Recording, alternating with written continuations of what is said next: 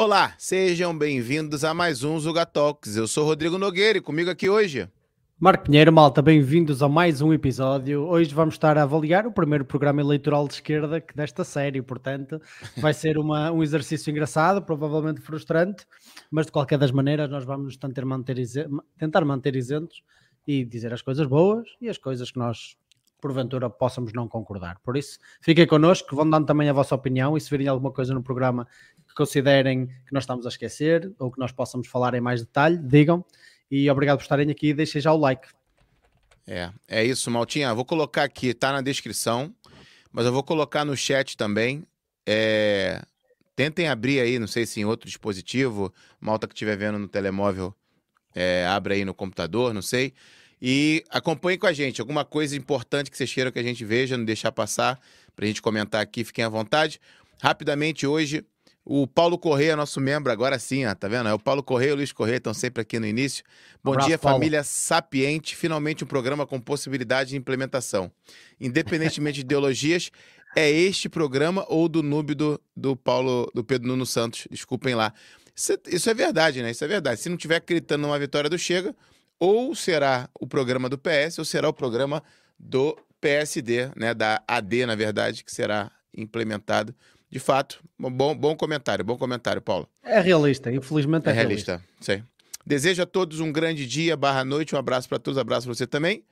PPM, e aí o Diniz coloca um choro, nosso querido menino, acho que ele gostava mais, né, que o PPM fosse mais... O que, que, ele... que, que será que é esse choro, Marquinho? Ele é monarquista, não, ele está né? claramente desapontado com o facto do PPM se ter juntado à Aliança Democrática ah, okay. em vez de se manter como partido independente. Uh, é assim, eu acho que ele só se juntou mesmo por motivos históricos, porque o PPM não ajuda assim tanto o PSD e o CDS a ganhar estas eleições, minha opinião, mas eu também fiquei desapontado porque eu acho que o PPM não tem nada a ganhar com esta aliança, só tem a perder porque se dilui ainda mais naquilo que são as suas vertentes ideológicas e diferenciadoras dentro da democracia portuguesa. Uh, então, por um partido popular monárquico numa coisa que se chama Aliança Democrática, é sempre um bocado esquisito. Também me entristece a mim, diz. Pronto, sua Maria está sempre com a gente também, nossa membro estrela, nossa membro estrela da Suíça. Precisamos fazer outro abraço, episódio, Maria. outro episódio com você, viu, sua Maria? Se calhar a gente vai fazer ao vivo, em direto e presencial, hein? Se calhar, hein? Em Portugal, na Suíça, vamos ver. Acabei de há pouco ouvir a live de ontem, achei espetacular. O Pedro Ponço deu um testemunho de vida incrível, exatamente foi Olá. muito fixe, foi muito fixe mesmo. É, é aquilo que a gente falou, né? Ver de fato alguém é, testemunhar aquelas coisas que a gente sempre fala na teoria, porque a gente não viveu, graças a Deus.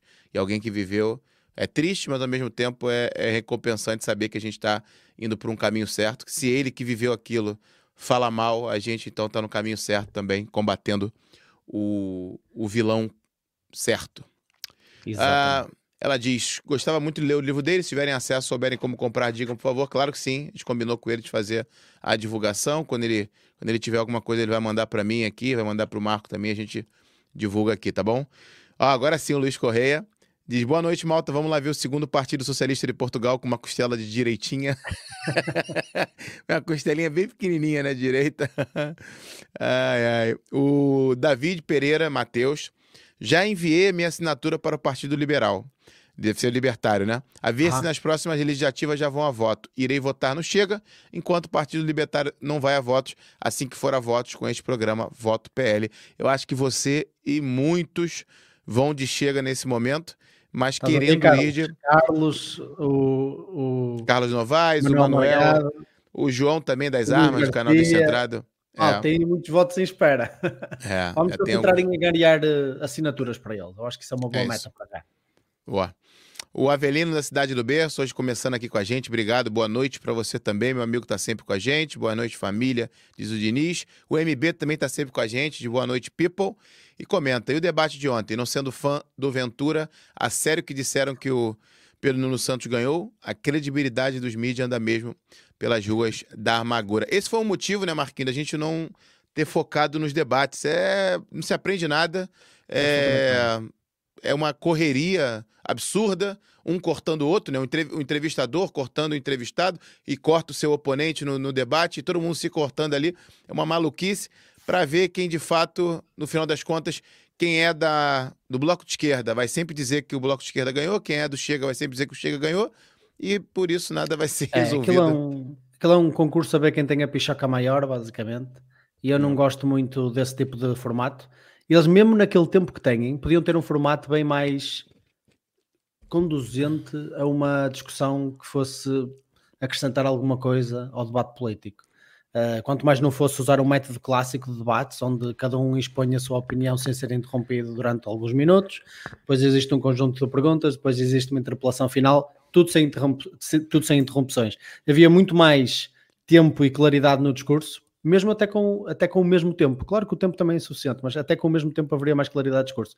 No entanto, os debates neste país estão com a mesma qualidade que o discurso político neste país, que é horrível, é basicamente é uma espécie de Big Brother em vez de um debate de ideias, o que é muito triste. É raro o debate onde houve uma real uh, um real clash de ideias, uh, a, a, tanto a nível económico como a nível social, é muito raro. Um, aconteceu para aí 5 minutos num ou outro debate.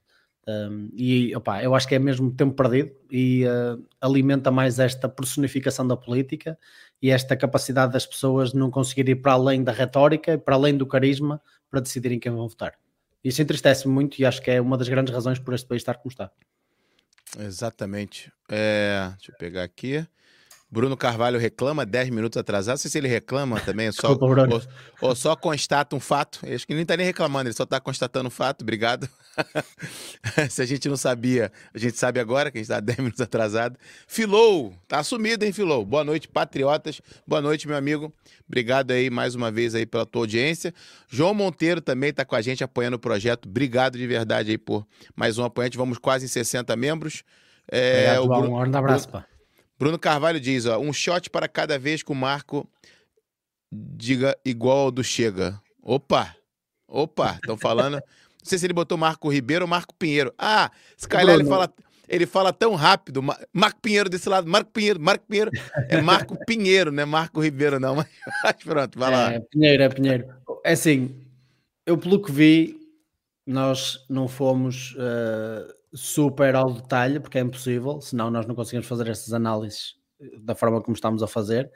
Mas eu não vou dizer muitas vezes isso, infelizmente, porque eu gostava de dizer mais vezes isso, mas acho que não vou dizer muitas vezes isso. Não é por nada que este vai ser o programa, o primeiro programa de esquerda que vamos avaliar, não é? Eh, eu acho que isso vai tornar bastante evidente em alguns pontos, outros nem tanto, mas vai ser mais um programa bipolar com uma tendência bem esquerdista toda a gente sabe que a social-democracia é, é de esquerda, não é? Isto não é uma surpresa para ninguém que nos está a ouvir. Uh, no entanto, vamos concretizar efetivamente essa linha de pensamento avaliando aqui as propostas que eles têm. Exatamente. O Eduardo Pacheco diz: ó, boas, estão a ver o programa de quem devo votar. Boa. Eduardo, obrigado pelo teu comentário e obrigado aí pela tua audiência. Vamos ver se, se a gente gosta de alguma coisa desse, desse programa eleitoral. Acredito que sim. Uhum. O, a sua Maria diz: os, deba os debates não servem para discutir ideias, mas para lavar roupa suja. Dispensa, exatamente. É para pegar é. uma mentira ou outra, por exemplo, né, a cena da Mariana tá Mortágua com a avó dela, entendeu? Aquelas coisas todas. Pega uma mentira ou outra, no final das contas, um, pouquíssima coisa se aproveita, infelizmente. Henrique Sepp também está sempre com a gente, essa, essa foto clássica dele, muito boa, sinal, obrigado. Rui Fornelos também está com a gente aí, obrigado Rui, obrigado por ser membro, obrigado por apoiar o projeto. O MB é Marco Pequenito para mim também. É Marco Pequenito para mim também. Não sei o que, que ele tá falando aqui. É Marco Pequenito para mim. Para mim também. Pinheiro é Marco Pequenito. Ah, se calhar ele entende. Marco Pinheiro, Marco Pequenito. Pronto, se calhar é isso. Eu Rui gosto, Sampaio. Eu gosto, eu gosto, obrigado. não lembro, não lembro você ter comentado antes. Obrigado aí, se é a sua primeira vez comentando. Boa noite desde a Madeira. Pô, obrigado aí. Temos Malta da Madeira. Mais uma madeirense. Mais uma madeirense. Um abraço, Felipe Gouveia, nosso amigo também, não sei se vai assistir a gente. Mas vamos lá, vamos lá, porque hoje é mais rápido que o normal. Malta, não dá para fazer live todo dia de 3, 4 horas, não tá dando mesmo. Se a gente vivesse só disso, era mais fácil. Mas como não vivemos, vamos fazer o nosso melhor agora. Tá aqui, programa do AD na tela. Já começa aqui com a foto de Portugal. Aí gostei, sem vergonha de ser português. Já, já, né? já, ganhou ponto, já ganhou ponto. Eles dizem aqui, Marquinho, mudança segura. Aí te mata, hein? Que essa é. mudança segura. Aí, aí, aí, já, aí já sabes o que é que te espera, não é? Exatamente. Eu já, já sei, que, é já sei que tu não gosta. Eu já sei não, que tu não gosta. Deixa-me dizer isto muito rápido. O, o, PSD e o PS também, mas particularmente o PSD, alimenta-se muito de uma completa ignorância política e económica em Portugal. E basicamente eles vendem esta ideia de que, ah, não, toda a gente ah, sabe é verdade, é. mudança. É. No entanto, as pessoas ficam assustadas se for uma mudança muito grande, não sabem se é seguro ou não. Então nós vamos capitalizar nesse medo que não passa de ignorância e vamos chamar a mudança segura. Então nós já sabemos o que é que vem aí. É uma simulação de mudança. É o que este programa procura ser, não é? Que não passa de uma continuidade daquilo que o PS tem vindo a fazer nos últimos anos. Mas vamos ver, vamos, vamos aos factos em vez de é. só ficar nas percepções. E a malta tá dizendo aqui que, na verdade, ó, é, é do Marquinho, Rodrigo. Então, em vez de ele te chamar de Marquinho, ele chama de Marco Pequenito. Muito bom. O João, Pinheiro, o João Monteiro diz aqui: Marco Pequenito em vez de Marquinho, é isso mesmo? Uh, Maria Fe... Mário Fernandes, lembro de ter comentado aqui, obrigado. O Chega está a desiludir muito, é muitas medidas de esquerda. A gente comentou aqui também, tem a nossa live. É. O Bruno Carvalho diz: corretor automático do teclado é tramado, brincadeiras à parte. Por esta análise que fazem, pelo menos aqui conseguimos esclarecimento cabal. Sapiência, cararro. Olha, mandou é aí, boa. É isso e um abraço. Obrigado, Bruno. E um abraço pro Zamor, também tá sempre com a gente há um tempo já. Zamor das antigas também. Mudas do Centrão para o Centrão. É isso, muito seguro. Um abraço, um abraço pra ti. Um abraço. Vambora então. Mudança segura, dizem eles. Vamos lá. Então, o AD, para quem não sabe, Malta que tá do Brasil, é a aliança do PSD, do CDS e do PPM. CDS e PPM praticamente estão mortos, principalmente o CDS, já foi um, já foi um partido aqui é, que brilhou muito, né? Já foi um partido já é, muito grande em Portugal.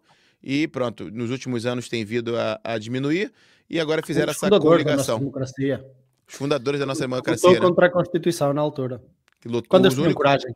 Os únicos que lutaram contra a Constituição eram o CDS e agora se juntam ao PSD, supostamente aí. Supostamente não, né? Um partido de esquerda. Vamos lá. Parte 1, Programa Social de Governação.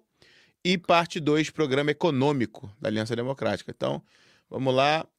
Uh, programa Social de Governação. Então, aqui o índice, vamos tentar focar só Nós, nas medidas. Na verdade, ao longo do programa social que eles chamam, eles também falam de bastantes medidas económicas. No programa económico, eles fazem uma espécie de tese de desculpas e mais desculpas de porque é que Portugal está mal e como é que, na verdade, eles propõem manter tudo igual, ok?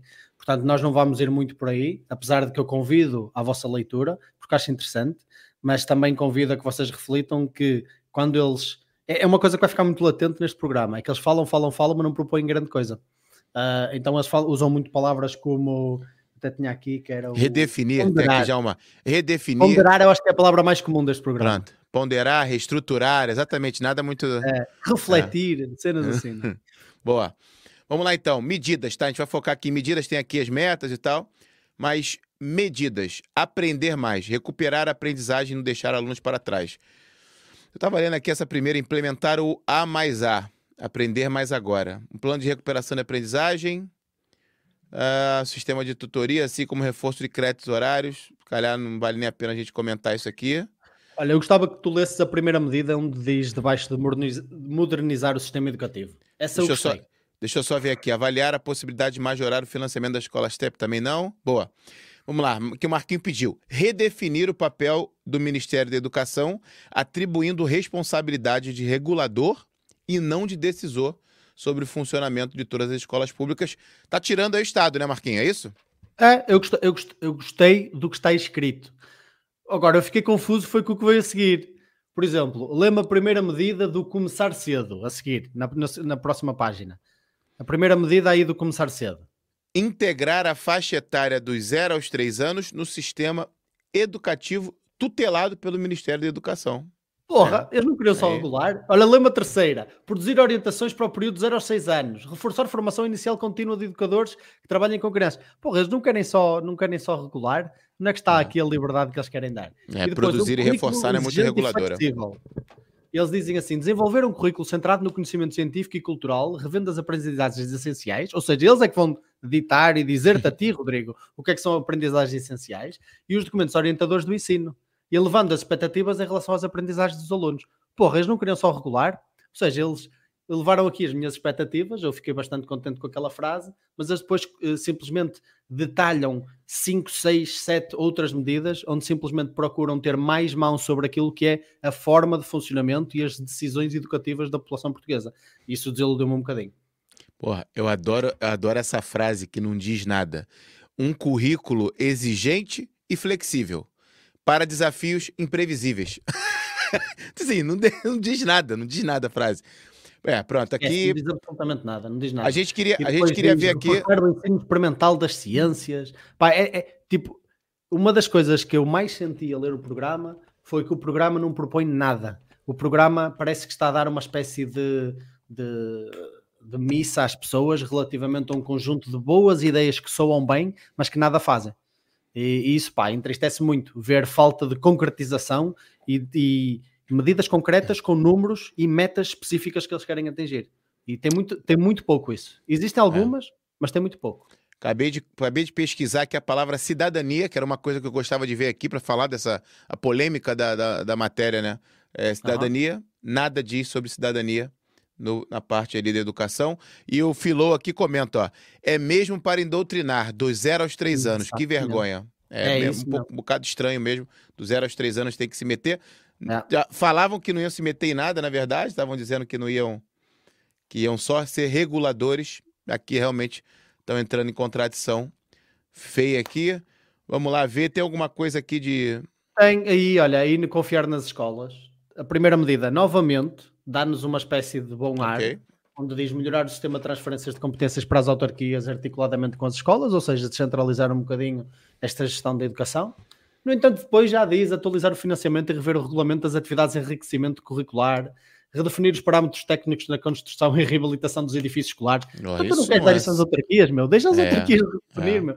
Tipo, simplifiquem o programa para linhas orientadoras que realmente façam mudança estrutural no país. Agora, dizer que querem fazer isso e depois proporem uma carrada de coisas que vão continuar à mercê da boa vontade e éditos do Ministério Público é completamente estúpido. Isto é, é uma bipolaridade constante relativamente àquilo que eles propõem e que dizem que querem e depois que eles dizem que vão fazer. Uh, é, é, Ué, é, uma isso... falta de fundação ideológica e um plano concreto para o país. Isso aqui me, isso aqui me, me assusta bem mais, hein? Uh, eu, eu vi você lendo aqui, mas não prestei atenção nas aprendizagens essenciais. Diz, ó, desenvolver um, desenvolver um currículo centrado no conhecimento científico e cultural. O que, que é cultural para D? Isso, isso é me assusta de um jeito. Tem nada de é. cidadania aqui. Eles vão desenvolver um currículo centrado no conhecimento científico e cultural. Tu já vais ver o que é cultural à frente. Tu vais ver como Eita. é que eles querem combater as outras coisas também. Então vamos embora. Seguindo aqui então. Ih, meu Deus, já vi aqui a palavra inclusiva. Ah, me deu já arrepio. Meu Deus do céu. Vamos lá. Vamos aqui. Esse aqui a gente já foi. Monitorizar. É, não tem grande. Não, tem não aprendizagem é uma habilidade. Coisas super óbvias que qualquer sociedade voluntária conseguiria é, de forma. Nada, boa. Simples. Agora, agora machucou, hein? Machucou. Uma educação inclusiva e para todos, desde quando que não é? Não estou entendendo. A parte, a, a parte, boa aí é que eles falam de incluir os pais, eh, okay. uh, mas eles nunca mencionam a independência dos pais por parte da decisão curricular, o que o Chega, por exemplo, propôs um, e que eu achei bastante bom e que a nova direita, por exemplo, propôs, eu achei bastante bom, dando até o exemplo da disciplina de cidadania e desenvolvimento. Eles aqui nunca propõem isso, ou seja, eles, eles querem melhorar a inclusão dos pais, mas isso é só treta, porque na verdade eles não querem melhorar a inclusão dos pais. O que a única coisa que eles querem é criar a ilusão de inclusão dos pais. Portanto, é, é o que é. é. O... Depois, opá, tu tens aí. Mas assim, mas assim a parte dos pais, dos carregados, é só para alunos com necessidades educativas especiais. Só. Não é, não é pra, né? eu, pensava, eu pensava, quando tu falou, pensava até que era para. Isso pra, deve exemplo... dar muito trabalho, sabes? Então é melhor incluir os pais para eles darem menos trabalho e a escola não ter é. que lidar com esses casos, não é? E aqui está o reforçar os meios para o ensino do português, língua não materna, considerando o aumento do número de estudantes estrangeiros em Portugal. Medida polêmica, que diz respeito é quase que é quase que a Malta, né, que está falando muito da imigração e tudo mais, é quase que um reforço para a imigração é porque é uma realidade, tá? Malta que, não sei se a Malta tem noção disso, Malta que não tem filho. Eu conheço, né, algumas, tenho amigos que têm é, filhos na escola em Braga, e em Braga é super normal numa sala de aula aí do, vou dizer, do quinto, sexto, sétimo, oitavo ano, ter pelo menos cinco estrangeiros, ou três, cinco estrangeiros que não falam é, não falam português. Muita malta ucraniana, por exemplo, é, muita malta de países é, do era, era ucraniana, tinha outro país também que não falava língua, língua portuguesa. E hoje, hoje, tá uma bagunça. Eu, tenho, eu converso com, inclusive tem uma amiga que está na rede é, educativa, é professora, ela diz que hoje não tem, não tem direcionamento nenhum. Você tem que pegar uma turma com 20, 25 alunos, três deles, desses alunos não falam português, e você tem que trabalhar ao mesmo tempo com todos eles, de uma maneira que não tem direcionamento nenhum. Então hoje está uma bagunça, claramente. A maioria dos alunos é prejudicado por conta daqueles três, quatro, cinco alunos que não falam português. Então, a aula tem que ser, às vezes, trabalhada pra, em cima deles. E, assim, ter uma medida que é, aborda isso de maneira prática e direta, eu não, eu não desgosto. Mas o, o, problema é muito maior. O problema vem lá atrás, né? O problema não é só. É a, nossa, a nossa rede de, de, ensino não está preparada para isso. Mas, assim, tentando resolver o problema agora, porque é um problema real. Precisa resolver esse problema agora. Eu gosto da medida. Pá, tu embaixo tens na secção de. Na secção de diversidade e liberdade para aprender. Tens Aqui mais uma nada. vez. Aqui não tem nada, não? Não combater as desigualdades sociais, nada para ver? Fala sobre aumentar o aumento da adoção do, da, ação social, da, da, da ação social tá. escolar, combater a segregação. É tudo uma carrada de palavras bonitas, mas não tem nenhuma proposta efetiva, porque tudo começa com, repara, avaliar, avaliar, melhorar, combater. Não tem nada, aí não, não tem nada efetivamente como proposta. Engraçado, é, isso é verdade, é, é verdade. Não tem nada Pronto. como proposta. E mesmo esta que eu vou criticar agora diz promover. Pff, que é que significa? Mas para quem disse que quer independência, eles querem promover uma rede de escolas de ensino artístico especializado na música, dança e teatro. Já existem, já existem, já existe esse ensino articulado, eles não precisam de absolutamente nada disto para, para, para isso existir. E se para eles se querem eh, efetivamente criar uma autonomia nas escolas e confiar na autarquias e centralizar o ensino em Portugal, certamente não querem estar a promover esta porcaria. Eles vão promover autonomamente, dependendo das necessidades do seu público.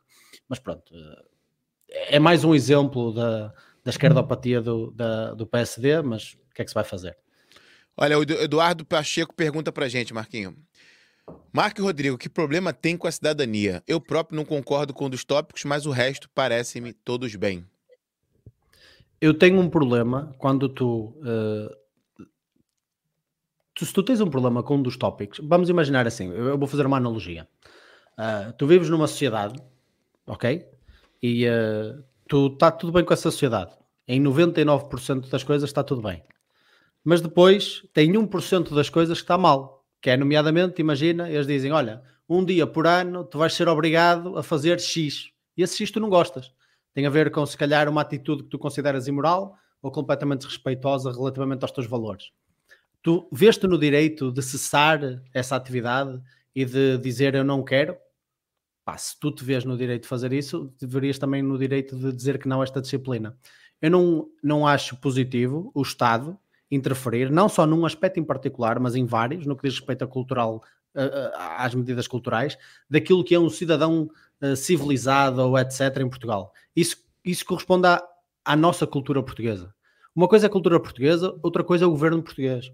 O governo português não é Portugal. Portugal é muito mais do que o governo português ou muito mais do que aquilo que o Ministério da, da, da Educação decide de colocar como cidadania. Mas depois, quando tu na disciplina de cidadania, de forma muito específica, tens conteúdo sexualizante de miúdos que andam no sexto e sétimo ano, tens conteúdo que os confunde propositadamente naquilo que é o seu desenvolvimento natural de pobreza, onde é normal eles terem questões e chegam ao final desse período ainda com mais questões e com uma completa dissociação daquilo que que é o sexo e género, eles criam uma distinção entre as coisas e dizem que é completamente normal hoje sentir-se rapaz, amanhã sentir-se rapariga e, acima de tudo, banalizam aquilo que é o conteúdo sexual nas escolas. Eu não concordo com isso. Não concordo com isso e mesmo que tu aches positivo e queiras que o teu filho seja sujeito e, uh, e aprenda sobre essas temáticas, força, mas não obrigues ninguém a lidar com isso. E neste caso nós temos pais que não gostariam uh, o caso mais emblemático é o, o, o, o senhor Arthur Mesquita Guimarães, de, de Famalicão, com quem já falámos, que queria e, e, pediu os conteúdos programáticos à escola, exigiu à escola que não ensinasse esses conteúdos aos filhos porque não concordava com eles, e a escola continuou com essa indoutrinação progressista relativamente àquilo que é a confusão total da mente das crianças. Eu acho que ele, então, nem, eu acho que ele nem chegou a ver o conteúdo programático. Quando, não, ele, não deram, quando, não. quando não deram a ele, ele falou: então, então eu, eu tiro meus filhos dessa aula e teve toda aquela polêmica. O ponto sim, é sim. esse, Eduardo. O ponto é esse, é. Sim. A cidadania não compete à escola a dar. Eu não quero. Eu não quero um regime de educação, eu quero um regime de ensino, ok? Ensina matemática, ensina português e, e houve. Nem matemática e português deviam ser obrigatórios. Agora, encontra-me um pai que não queira que o filho aprenda matemática. Encontra-me é um pai e eu defendo que também o ensino não deveria ser obrigatório para ele. Uh, essa é a questão, é uma questão moral, é uma questão de que tu não deves impingir obrigatoriedade às pessoas, muito menos obrigatoriedade de indoutrinamento, que é o que eles estão a fazer. Boa. É isso, ah, tá, tá, tá, sensibilização. E é assim que eles conquistam os jovens, é começar assim cedinho nas escolas, uh, esvaziar a mente deles e confundi-los para sempre. Yeah. Aí onde diz reconhecer a importância dos professores, eles têm essas duas primeiras medidas que basicamente fala sobre apoios aos professores. Uma é iniciar a recuperação integral do tempo de serviço perdido aos professores, okay. a ser implementada ao longo da legislatura à razão de 20% por ano. Pronto. Eles estão aqui, não é? é? Como é que eles dizem? Mudança segura. 20%. Estamos a falar para aí de 20 ou 30 milhões, nem isso, por ano. Isso representa um ponto percentual, se calhar, naquilo que é o nosso orçamento anual e eles poderiam ser muito mais ambiciosos aqui.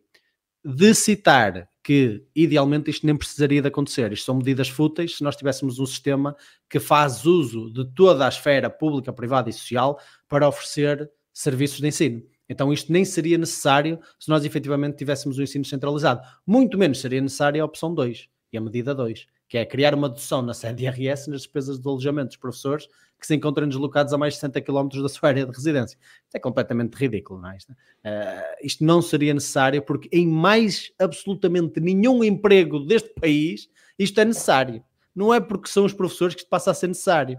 O ensino não é uma. é importante, mas não é um serviço a nível prático e uh, económico diferente dos outros serviços e como tal, que seria completamente ridículo o Estado estar a dar deduções à sede de IRS para qualquer outra, outro emprego, como o nosso emprego, por exemplo. Então, porque é que eles vão dar aos professores? Estão a dar porque eles criaram um problema. Então, tipicamente, o que eles fazem é, eles quebram as pernas, depois oferecem as muletas. Neste caso, este, só, este é a muleta.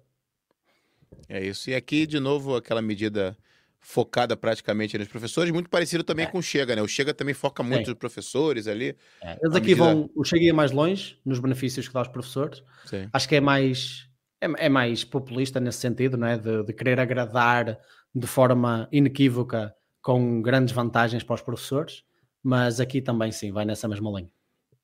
Boa. E aí vem um programa de emergência para atrair novos professores. Desenvolver uma campanha nacional de sensibilização para a importância dos professores para incentivar mais jovens a escolher esta profissão. Ou seja, desenvolver uma campanha nacional, dinheiro do Estado, né, Marquinho? Nosso dinheiro lá, né? Os impostos fazendo essa campanha. Não, eu, acho, eu acho mesmo engraçado, meu. Eles acham que as pessoas não querem ser professores porque não acham que é importante. É só, era, só ter, era só ter um reclame, uma, uma propaganda na televisão dizendo: olha a, a profissão é de professor é essencial, é bonita. Venha, venha você também para aqui. E a malta ia magicamente escrever nos cursos para dar aula. quando, quando olhava, aí olha para Portugal, quando acaba, quando se forma, olha para Portugal, vê o preço dos arrendamentos, vê o salário médio, vê o salário, o, o salário que é pago aos professores. E aí olha para outros países, por exemplo, e ver a diferença. Porra, eu vou trabalhar, se calhar, limpando, limpando banheiros, casas de banho na Suíça, porque eu vou ganhar três vezes mais. vai, vai me sobrar muito mais. Não adianta, a Malta parece que não entende isso. Sensibilização não, não, não, tem, não tem sensibilização, é dinheiro, Malta. É dinheiro, qualidade de vida, pô. Não tem sensibilização. a Malta não gosta de trabalhar para aquecer, não é? Uh, mas toda essa corrente de medidas nessa secção aí é ridícula. Primeiro, eles assumem que as pessoas devem achar que ser professor não é importante e é por isso que não vão para professores. A segunda faz uma análise da possibilidade de horas extras. Eles até põem analisar e possibilidade, não é? Para ter duas palavras o mais ambíguas possíveis, para não ofender ninguém. Porque estão aqui a falar de horas extras, não é? Que é assim que eles vão resolver o problema dos professores. E depois ainda falam de promover o regresso ao ensino de professores que já tenham saído da profissão. Ou seja, eles saíram da provisão porque não estão a ser bem remunerados, mas eles vão promover de alguma forma o regresso. E depois rever é. o salário no início de carreira, que seria completamente irrelevante se tivessem o mercado do ensino muito mais liberalizado. Tu não tens que rever qualquer tipo de salário em início de carreira em grande parte das carreiras, principalmente aquelas que estão acima do salário mínimo.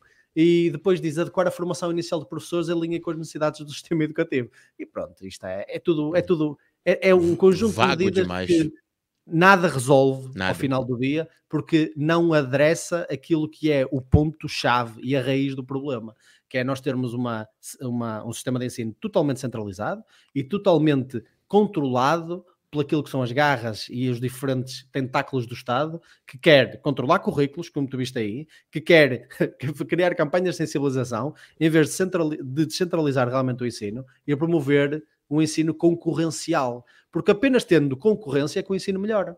É assim em todos os produtos da nossa economia. Se tiveres concorrência de, vamos dizer, a pasta de dentes, não estou a comparar, são coisas diferentes, é óbvio que o ensino é mais importante, mas os, os princípios económicos mantêm-se. Se tu tiveres concorrência de pasta de dentes, as pastas de dentes vão melhorando ao longo do tempo, porque é concorrencial. Ou melhora, ou baixa de preço, ou tipicamente as duas coisas.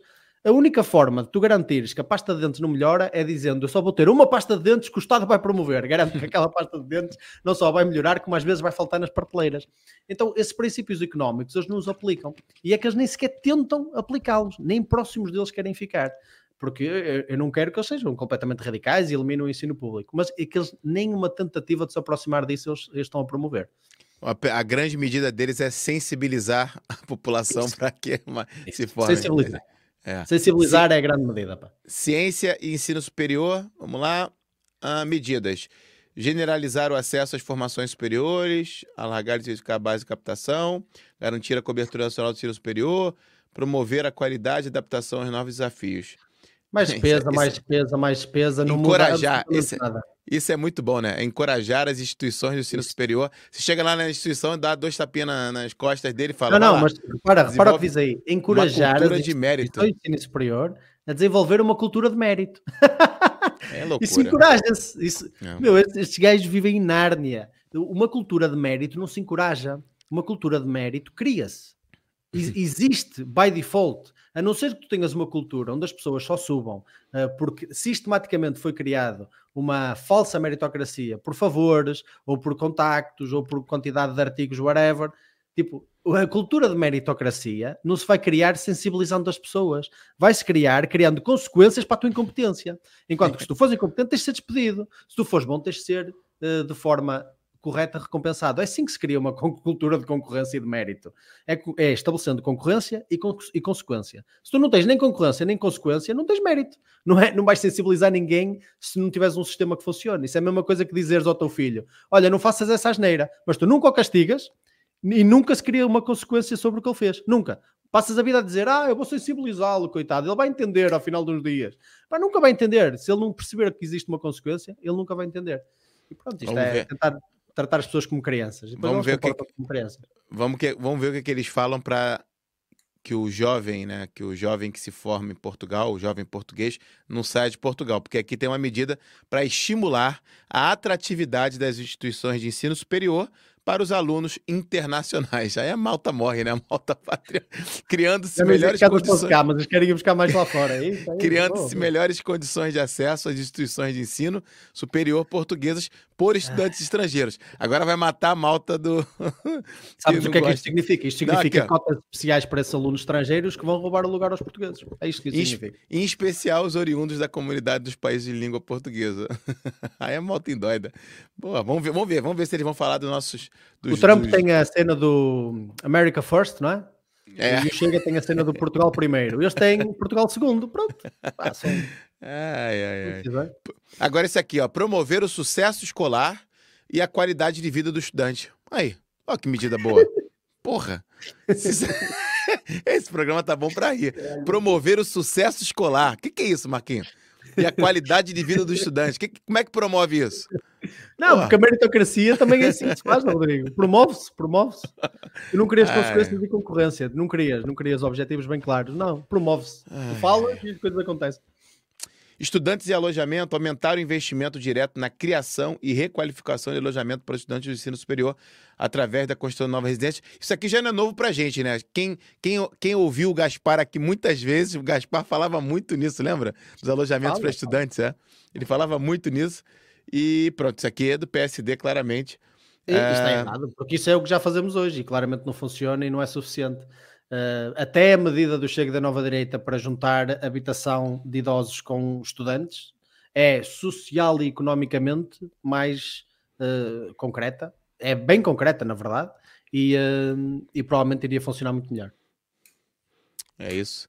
É, estimular a rede de apoio a idosos que recebem estudantes deslocando nas suas casas. Pronto, mesma coisa, né? Estimular e alargar a rede de apoio a idosos. Não, não, aí não, eu não apontei mais nada, porque aí, tipo, estamos a falar de um programa continua a usar palavras como reforçar, melhorar, adequar e reforçar, é. aqui. Promover, adequar e reforçar, é, tá aqui. É.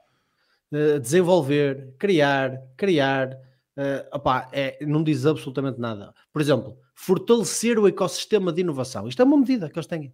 Fortalecer o ecossistema de inovação. Como? Como é que vais fortalecer o, ecossistema de inovação? Vais criar, uh, vais criar um melhor sistema fiscal para universidades que desenvolvam programas de investigação e de inovação. Vais criar um regime especial no qual esse ecossistema de inovação vai florescer porque não tem que pagar impostos ou porque consegue atrair pessoas muito mais qualificadas, diminuindo-lhes o RS. Como é que tu vais fazer isso? Não é? Diz alguma coisa, não é? Eu até posso discordar das medidas, mas diz alguma coisa. Não dizem nada, não dizem absolutamente nada. É promover colaboração com entidades e ecossistema de inovação. Pronto. Tá aqui, ó. Tá lá ela. Essa também que vai resolver. Estabelecer políticas de inclusão e de respeito pela diversidade. Claro, tá faltando isso. É um problema. Hoje é um problema. Hoje diversidade é um problema, claro. já não gostam tanto eles. Ai, meu Deus do céu. Nada, nada em concreto. Oferecer apoio a estudantes que mostrem dificuldade no acompanhamento de proposta de estudo. Não é nada. Adequar, promover co coesão social e territorial.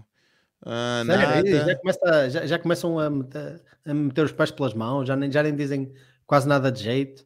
Uh, estão a falar de estimular a ligação entre instituições de ensino e empresas. As empresas já fazem isso. Uh, o que não falta são empresas a criar uh, polos, a criar escritórios perto dos polos universitários e facilitar esse contacto com as universidades de forma completamente voluntária e autodeterminada, porque o que eles querem é talento. O Estado não precisa se meter nisso e quando se mete, tipicamente é para estragar, porque vai introduzir burocracia onde normalmente acontecem as coisas de forma muito mais facilitada sem essa burocracia. Então, nada do que está aí o Estado precisa se meter. Isso tudo acontece sem, sem, a, sem os éditos e, e, as, e os tentáculos estatais. Nada do, Introdu... do, que está aí o Estado precisa de se meter. Introduzir a cultura de empreendedorismo a partir da academia. Isso aqui tem que começar antes. Tem malta falando para trabalhar mais a parte técnica no secundário e tal. Agora, é introduzir a é, cultura do empreendedorismo. E nós sabemos que nada desestimula mais o empreendedorismo do que a academia. Tu é, és sempre estimulado a adiar o empreendedorismo. Porque é. há sempre um novo ano. Ah, porque há o décimo segundo, depois há a licenciatura, depois há o mestrado, depois há o doutoramento, depois ainda podes chegar 30... aqui como professor se quiseres, etc. Pô, se há alguma coisa desincentiva o empreendedorismo, é a academia. Tu nunca és incentivado lá para o empreendedorismo. Bem pelo contrário, és indoctrinado de que, como empreendedor, tu és um mero uh, explorador do trabalhador. É isso que te ensinam, como que, que tu és como empreendedor na universidade. É, são duas palavras indissociáveis na cultura é, académica que nós temos hoje em dia. Nada se aproveita, malta. Aqui tá, não tá fácil. Ah, ó, aqui, ó, potenciar o regime de mecenato de instituições de ensino superior público. Essa palavra aqui você já gostou quando foi falada. Parte artística, não é? Sim, mas eles aí estão a falar de potenciar. Nos outros programas falavam de rever. Eles aqui não, querem potenciar ainda mais ah.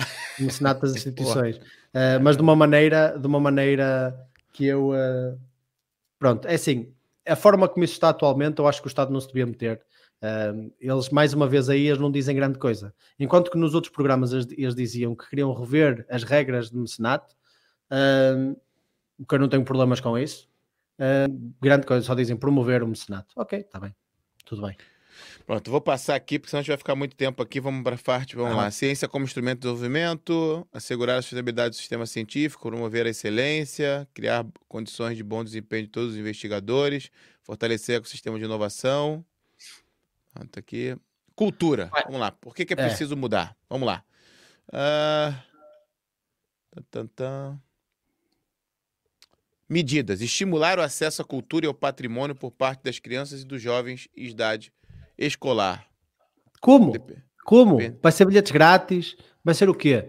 Quando for visitas escolares não pagam? Como, porra? Gostou assim tanto de dizer como? É. Isto, é, isto, é, isto é não se comprometer com nada, se meu. Fosse, se fosse o programa resumido de 18 páginas, eu entendia essa, esse jeito de escrever. Agora, temos 184 páginas, páginas. para dizer estimular o acesso à cultura e ao patrimônio para as crianças. É uma boa ideia, mas como exatamente? Ah, isso, é, colocando mais dinheiro do Estado para isso. Pronto, se calhar a gente não concordava. Não, trazendo é, parcerias privadas para isso. Pronto, a gente já gostaria, mas não diz nada. Isso. Fica difícil analisar. Não cobrando o preço de bilhetes a todos os jovens até os 18 anos, sei lá. Pronto. Qualquer coisa, tipo, eu acho que até já existem programas desse género, portanto.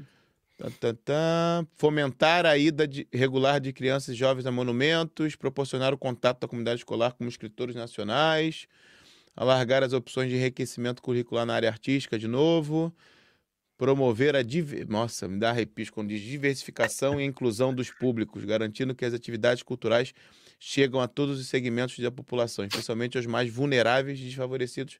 Ok, que respeitam a pluralidade de expressões, essa pluralidade também aqui quando vem carregada de agenda e, e, e ativismo, é terrível. Mas pronto, sendo boa, é, não diz, nada, não diz nada. Criar um programa nacional de apoio às estruturas de programação. Opa. Ah, daqui, diz... aqui tu não gosta, aqui tu não gosta, né? Aqui tu não gosta, que é criar. Mas não diz nada, olha lê o que diz aí. Criar um programa nacional de apoio às estruturas de programação, residência, incubação e criação artística independente. Meu, que é. cena mais ridícula. O que é que isso, que é que isso significa? O que é que o programa vai fazer? Incubação da vida artística. Como assim? Como assim? Vais, vais criar incubadoras de artistas? Tu achas que isso, o, o, o, a iniciativa privada já não daria conta disso se efetivamente existirem artistas? E já existem associações completamente voluntárias a fazer esse tipo de trabalho. Saiam de cima. Se vocês saírem de cima, já não seria mau. Porque assim nós daríamos efetivamente valor aos artistas que merecem e não a uma carrada de artistas que não passam de artistinhos a quem nós temos que dar os nossos impostos, porque eles se veem no direito de ser artistas. Eles veem-se no direito de ser artistas. São artistas de merda, permitam uma expressão. Fazem umas, umas coisinhas que ninguém gosta, que ninguém respeita, que ninguém retira dali qualquer tipo de ou crítica social ou capacidade intelectual para avaliar e julgar um certo panorama do nosso sistema. Ninguém, ninguém reconhece valor, mas nós temos que pagar porque eles são artistas. Não, porra, se é artista, isso é bom, a sociedade reconhece. O que não falta aí são artistas a ser pagos aos milhões. Às vezes há artistas a fazer quadros que são a porra de um quadrado azul e pagam 2 ou 3 milhões por aquilo. Sim. Porquê? Porque alguma coisa eles fazem bem, deixem o mercado funcionar e os bons artistas vão se destacar. Uh, agora, eu não quero pagar por um, por um, um, um marmanjo qualquer que fuma erva todos os dias a dizer que é artista porque pinta uns quadros com grafite. Pá, pelo amor de Deus. Isso é que não, não é? Ai, ai, pronto. Promover a digita digitalização do patrimônio cultural, rever a atual mediação, avaliar o reforço do financiamento e apoio de muita cultura, para rever o regime de apoio a orquestras regionais, assumir a língua portuguesa como um patrimônio de valor identitário e global, ajustar os direitos autorais à nova realidade digitais, implementar o plano estratégico do cinema, preparar e consensualizar com a devida incidência. Bora. Sustentabilidade, vamos lá. Ambiente, água, ação climática. Eita, ação climática. Isso. E proteção animal e dos ecossistemas. Porque é preciso mudar. Vamos lá. Ah, pá, pá, pá. Medidas. Incrivelmente também não vai dizer grande coisa, pá. Eu não consegui não é apontar nada sequer. É possível. Juro, não é possível. Aqui, Juro? Marquinhos, essa aqui tá clara, essa aqui tá clara. Assegurar no terreno o cumprimento das metas ambientais assumidas juntos da CE, junto da CE, através da implementação efetiva dos planos setoriais aprovados para o horizonte 2024, eita, 2030, perigoso. Ou seja, o que eles querem dizer aí é provocar mais greves de agricultores e mais manifestações de agricultores. É isso Meu que eles querem Deus dizer aí, porque efetivamente essas metas ambientais assumidas junto com a comunidade europeia a única coisa que provocaram até então, não só em Portugal, como bem mais até nos outros países, onde eles lavraram autoestradas, literalmente em França. Passa a coisa que eu respeito é a, forma criativa com que aqueles gajos se manifestam. Uh, lavraram autoestradas literalmente. O que eles querem é mais manifestações de, de agricultores por aumentarem a quantidade de regulação que eles têm relativamente às metas ambientais. Pronto, aqui Uh... É, economia circular e blá blá blá. Ah, a economia ah, circular aqui, já funciona. Essa aqui você bem. vai gostar. principalmente, implementar um plano de desenvolvimento infraestrutural para os serviços de resíduos que colmatem o esgotamento e insuficiências face às necessidades atuais e as metas e obrigações europeias. Pronto, aí. A Europa mandar, a União Europeia mandar. Nós só nos preocupamos com o ambiente se a Europa mandar, não é? é. Óbvio, não. Senão não precisa. Nós não nos preocupamos com o nosso país. Aqui, ó, o Ferreira comentou agora, acabei de olhar. Seguir o que a União Europeia quer mandar Isso, fazer, exatamente. É, ser, é mandava, ser o melhor aluno da União Europeia é prioridade. E onde está a autonomia de Portugal? Não temos, é isso. Pronto, implementar política para reduzir a produção de resíduos plásticos. Fala nada aqui, não sei se é aqui nessa parte para falar né, de energia nuclear. Se quiser, ah, não, não existe menção em energia nuclear. Não existe, não existe menção Vamos em energia nuclear. É em outro lugar, se calhar, é completamente pronto. ridículo falar-se ambiente e nem sequer mencionar energia nuclear como uma fonte fidedigna, super segura, é a fonte mais segura de aquisição energética da nossa história. Só para a malta ter noção, porque existem muitos mitos à volta da energia nuclear. E mesmo se vocês não acreditarem que é o destino final, se vocês acreditam que nós vivemos mesmo num, numa situação de emergência climática, então a energia nuclear deveria fazer parte da medida número um, porque é a forma mais rápida de, de reduzir a totalidade das emissões. É criar energia nuclear. Até porque alimentar uma rede cada vez mais exigente a nível energético, para todos os carros elétricos que aí vêm, etc., vai requisitar mais produção energética. É inevitável. E se nós não formos para um método sustentável de produção energética, eu não sei que, como é que nós vamos fazer isto. Uh, então, eles nem mencionam energia nuclear, não está em lado Pô, nenhum. E tem, e tem uma medida aqui que ela é gigante, ela é gigante. E assim, no final tem defender os interesses nacionais relativamente aos rios internacionais provenientes de Espanha. Não parece, não me dá muita segurança, sabe? Não me dá essa segurança que, sabe, o seu Luiz Montenegro, a AD vai lá e vai falar: não, peraí. Porra, tá dentro de uma medida, lá dentro da medida. Eu não sei nem se isso é um problema, mas pronto não tem a cena nacional, você não consegue se identificar né, com isso, porque é lá dentro da medida, perdido. Porra, não, não me passa a confiança que se vai defender os interesses nacionais mesmo. Desculpa, não, não dá. e pior, por exemplo, nós temos vários casos, até no Rio Lima, por exemplo, etc., aqui em Portugal, onde eles, para cumprirem metas da União Europeia e de energia sustentável, estão sempre a esvaziar as nossas barragens, incluindo no verão. E depois dizem que as barragens estão vazias, que estão a 20% da capacidade. Mas tu passas a fronteira, vais à Espanha e as barragens estão cheias, no mesmo rio. Ué, ué. Ou seja, isto é tudo, é tudo, é tudo uma, uma espécie de ilusão, uh, de ilusão de crise. Quando eles mesmos criam essas crises por falta de ah. gestão e por uma concorrência daquilo que devem ser os objetivos principais de nós estarmos a fazer barragens. É óbvio que o objetivo principal de uma barragem é produzir energia. No entanto, no verão, principalmente se estiverem em zonas de seca, o objetivo principal de uma barragem é garantir água, principalmente para a agricultura. Como tal, eles fazem uma fraca gestão disso e depois vêm dizer que há hum. seca em Portugal, em todo lado. E o criar um programa de ação para a resiliência do litoral. Por quê? Para prever intervenções estruturais e em que se intensifiquem os fenômenos climáticos extremos. Meu Deus, tem que criar uma ação de resiliência do litoral, para o litoral ser resiliente nesses fenômenos climáticos extremos. ah, criar, um, criar um programa, temos aqui, ó, criar, tem muito criar, hein? Programa Não, eles, vão criar programas, promover, angariar, uh, sei lá, tudo uma, concluir a elaboração de mais não sei o quê. É incrível. Ai, ai. Aqui, tá, aqui não está, malta, desculpa. Viu? Não, aqui não diz nada. É que se nós tivéssemos alguma coisa aí para criticar, malta, eu não consigo criticar isto, não há nada para criticar, porque não dá, eles não, se dá, comprometem. Parece que já faz isto há muito tempo, não é? Eles não se comprometem, porque assim nos debates ninguém lhes pode apontar o dedo de nada. É. Proteção animal. Ó, aqui dá para aqui tá pequeno os tópicos. Vamos ver. Rever, clarificar e reforçar. Rever, clarificar e reforçar a legislação que penaliza o abandono e os maus tratos a animais de companhia. Pronto, aqui está claro. Aqui está claro, dá para analisar. Você gosta, não gosta? O que, que tu acha, Marquinhos? Aqui está claro. Acho que faz sentido. Não, não tá, podia estar muito mais claro. Podia não, estar podia estar mais claro. é, rever, clarificar e reforçar. rever, clarificar e reforçar. Porra, Acho que no final, o reforçar. É o reforçar. Querem, querem é, aumentar é. as penas de quem abandona animais. Não, é, reforçar isso aqui. É, é, do abandono animal. É assim é tão isso. difícil dizer isso? É. Desenvolver uma campanha nacional sempre contra o abandono, ok? Desenvolver uma campanha nacional, são especialistas em criar e desenvolver campanhas nacionais. Assim, eles vão passar o, o, o, os anos de, de, de, de, mandato, todos eles fazendo campanhas nacionais. É, é, o tempo todo na televisão, campanhas nacionais. Reforçar as condições do centro de recolher oficiais, desenvolver uma nova geração de políticas de proximidade no reforço e proteção animal. Pronto, aqui. Pô, olha, aqui, olha muito mais fácil, muito mais fácil. Por exemplo, nós, até, até oh, programas de direita nem são os melhores nestas coisas de proteção ambiental e animal, mas uhum. nós tivemos programas que analisámos anteriormente que, que dizem assim: reduzir para o mínimo ou eliminar o IVA de tudo que seja questões de alimentação para animais de companhia. Sim. Por exemplo, isentar na totalidade qualquer tipo de compra, compra por parte dos abrigos de animais. Eles não propõem nada disso, eles não se querem comprometer com isso.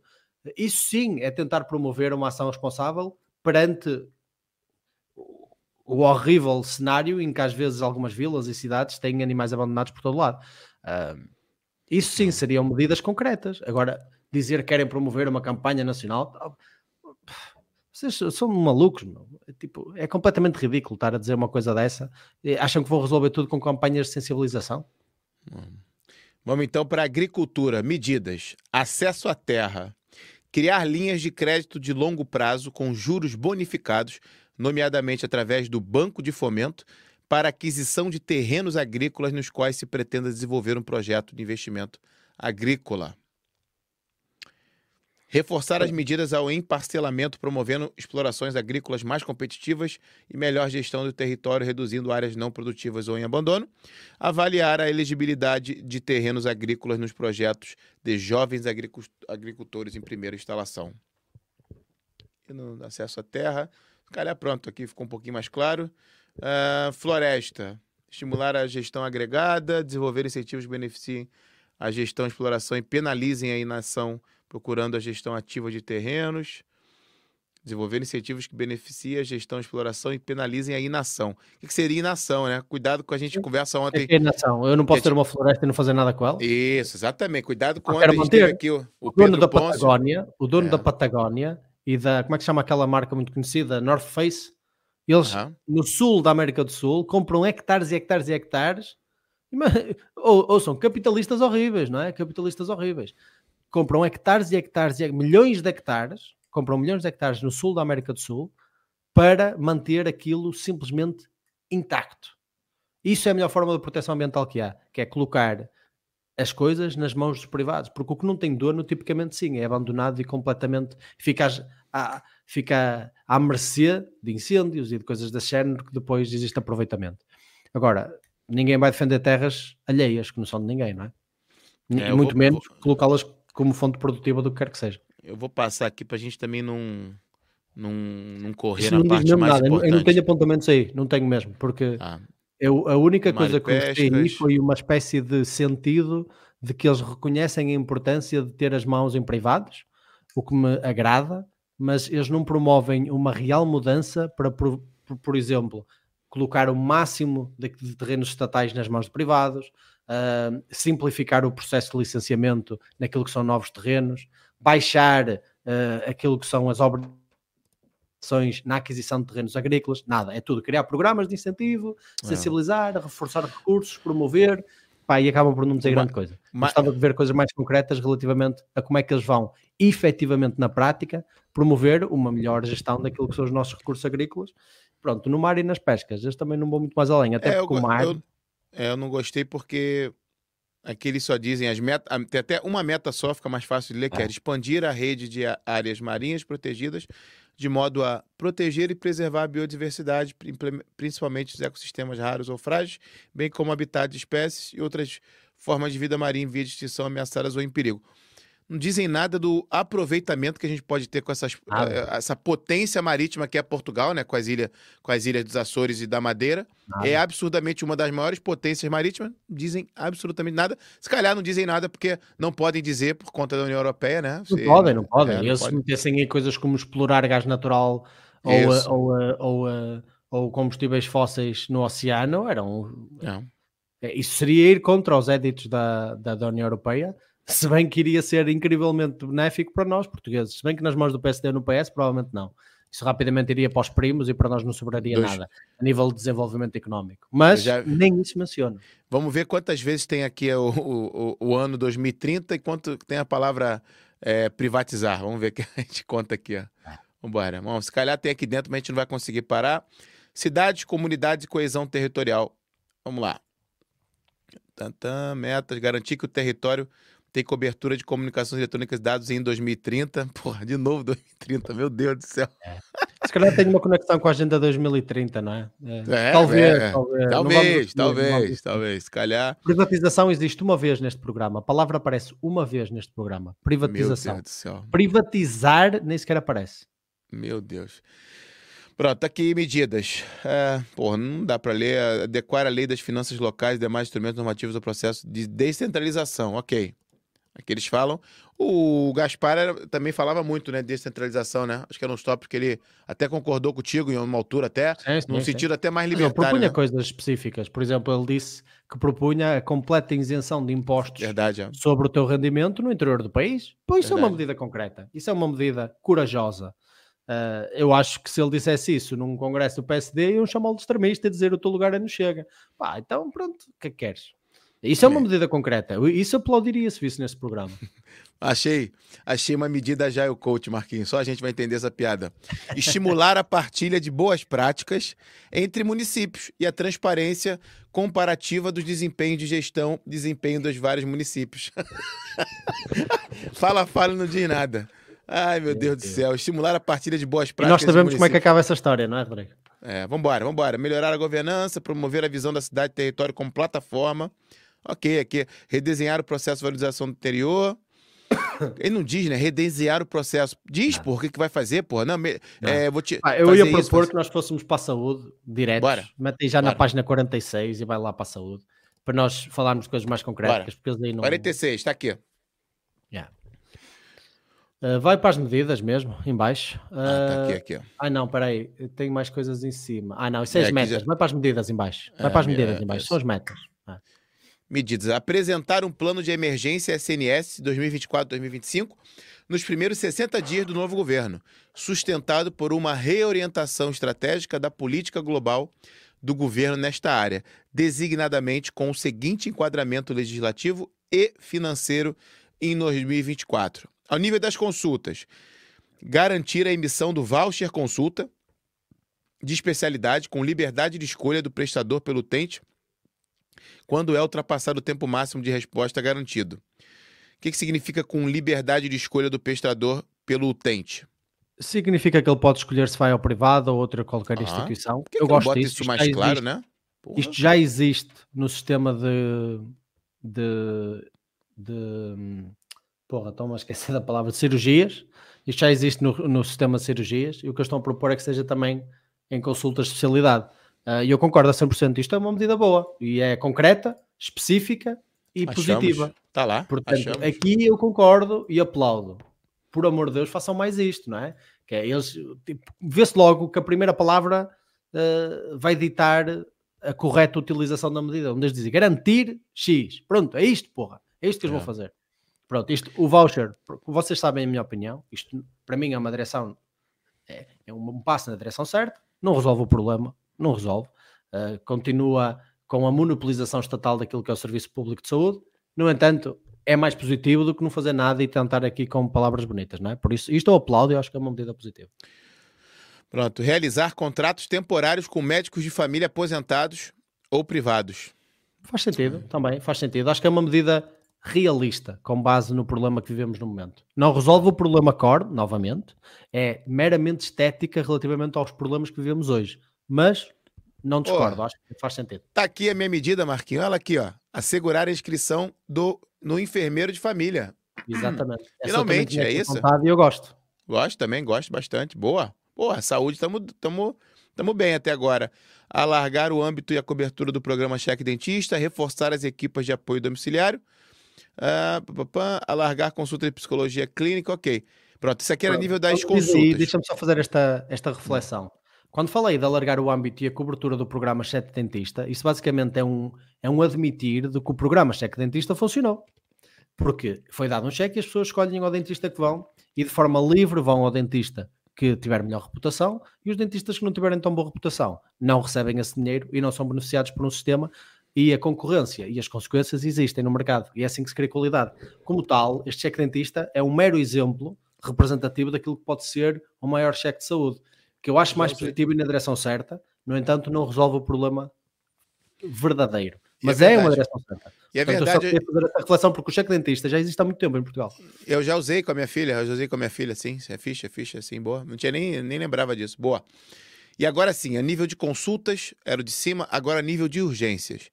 Implementar, engraçado, um, um plano de motivação dos profissionais de saúde. Que plano de motivação? Eu não consigo lembrar desse programa. Não, Malta, motivação. Porra, eles estão parecendo. Sensibilizar até... para a importância dos profissionais de saúde também. Bom, não, Malta, pá. plano de motivação. É dinheiro, Malta, é dinheiro. É dinheiro, motivação aqui. ó. Vou motivá-los, vou motivá-los. É. Vou fazer um, aulas de yoga. vou fazer um, um, Botar um coach, um botar um coach. Uma aula de coach, uma aula de coach. Café, lá, grátis, na, na, café grátis no bar. Cenas assim, ah. motivação. Oh, meu por amor de Deus, vocês acham mesmo que os profissionais de saúde estão a sair do Sistema Nacional de Saúde porque não estão motivados? Eles não estão motivados porquê, porra? Porque não têm condições e não têm salário. Ai, ai. Redefinir, claro, hein? Aqui tá claro, Marquinho. Redefinir a rede de urgências e referenciação hospitalares. Redefinir, o que, que, é isso? é isso, é redefinir. Caramba! É, vamos ver, vamos ver, vamos ver à frente. Ai, ai, temos um plano, mas não dizemos, mas temos um plano. É, malta, avançar com a ordem dos médicos, especialidade de medicina de urgência, criar um modelo de equipe dedicado com auditoria externa, implementar benefícios. Repara aí, repara, eu só queria fazer esse, esse, esse anotamento.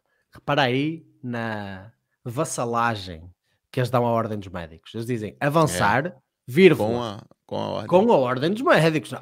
Quem somos nós para estar a fazer isto sem o aval deles? Na especialidade de medicina de urgência e emergência. Completamente ridículo isto. Ou seja, eles estão a admitir, eles estão a admitir que na verdade quem é que está a impedir isto de acontecer é a Ordem dos Médicos. Essa organização criminosa e mafiosa que impede a entrada de novos médicos a ser ao nosso Sistema Nacional de Saúde.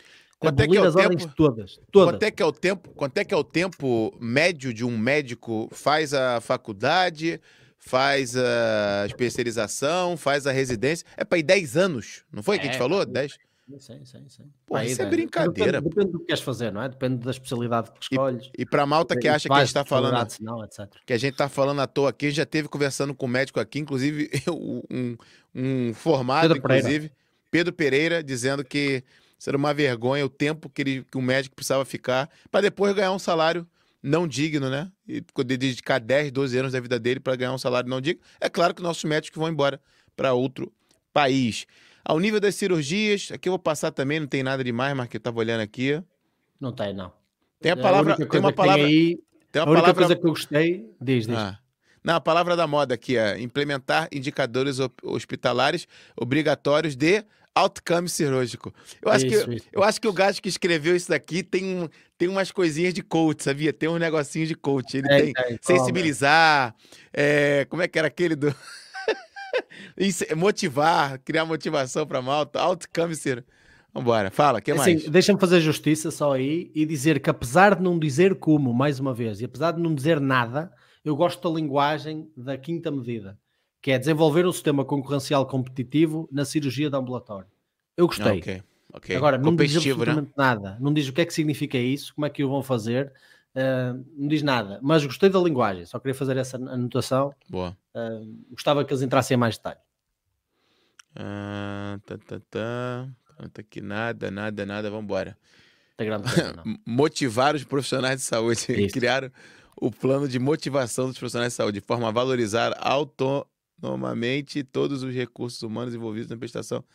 Este plano versará sobre as carreiras do médico, enfermeiro, administrador esse plano versará sobre incentivos laborais, de, olha, desenvolvimento de carreiras, flexibilidade de horários de trabalho, diferenciação profissional, novos perfis de competência. Ok. Agora vamos falar que está tá aqui. Pô, mas não faz sentido estar tá em cima, esse aqui está embaixo, mas pronto. Médicos, promover uma abordagem específica com as ordens profissionais e as associações representativas no que diz respeito à retenção de jovens, de, a retenção de jovens quadros médicos enfermeiros e outros profissionais de saúde do sistema português. Então, eles vão promover uma abordagem com as ordens profissionais, ou seja... Querem promover uma abordagem rápida para facilitar isto? Abulam a ordem dos médicos e, não, e deixem, de, deixem de legitimar estatalmente uma ordem que limita e coloca uma barreira à entrada de novos profissionais no sistema de, de, de saúde e nós vamos ter muito mais rapidamente jovens médicos e de forma muito mais facilitada e se calhar até com mais qualidade. A Ordem dos Médicos diz proteger a saúde e proteger a, o bom nome dos médicos e nada mais faz do que proteger aqueles que já são médicos de nova concorrência que lhes aumenta os salários artificialmente. E mesmo assim não conseguem, porque como o modelo é estatal, eles inevitavelmente vão ser mal pagos como o que são agora.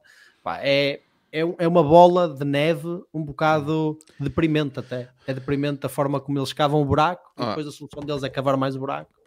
Mas passei, é. passei aqui, não tinha nada, não tinha nada para a gente comentar. Tem aqui, ó, novo modelo de gestão hospitalar. Eu sei que você vai gostar dessa. Desenvolver um novo modelo de contratualização do SNS com uma nova entidade dedicada para o efeito, sujeito a uma supervisão profissional de alto nível e transparente. Pronto, tá aí, Marquinho. Como é que o público não funciona? É só ter uma Exatamente. supervisão profissional de alto nível e transparente. Tá feito, pô.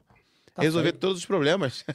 Olha, eu ia propor que fôssemos, avançássemos mais Bora. rapidamente. Já percebemos que se nas primeiras medidas eles não têm um plano concreto, não vão ser nas outras que vão ter. Uh, Página. Eu também avaliei de forma uh, superficial essa parte e não vi nada de destaque. Propunhamos para a página 54, onde eles começam a falar de segurança social.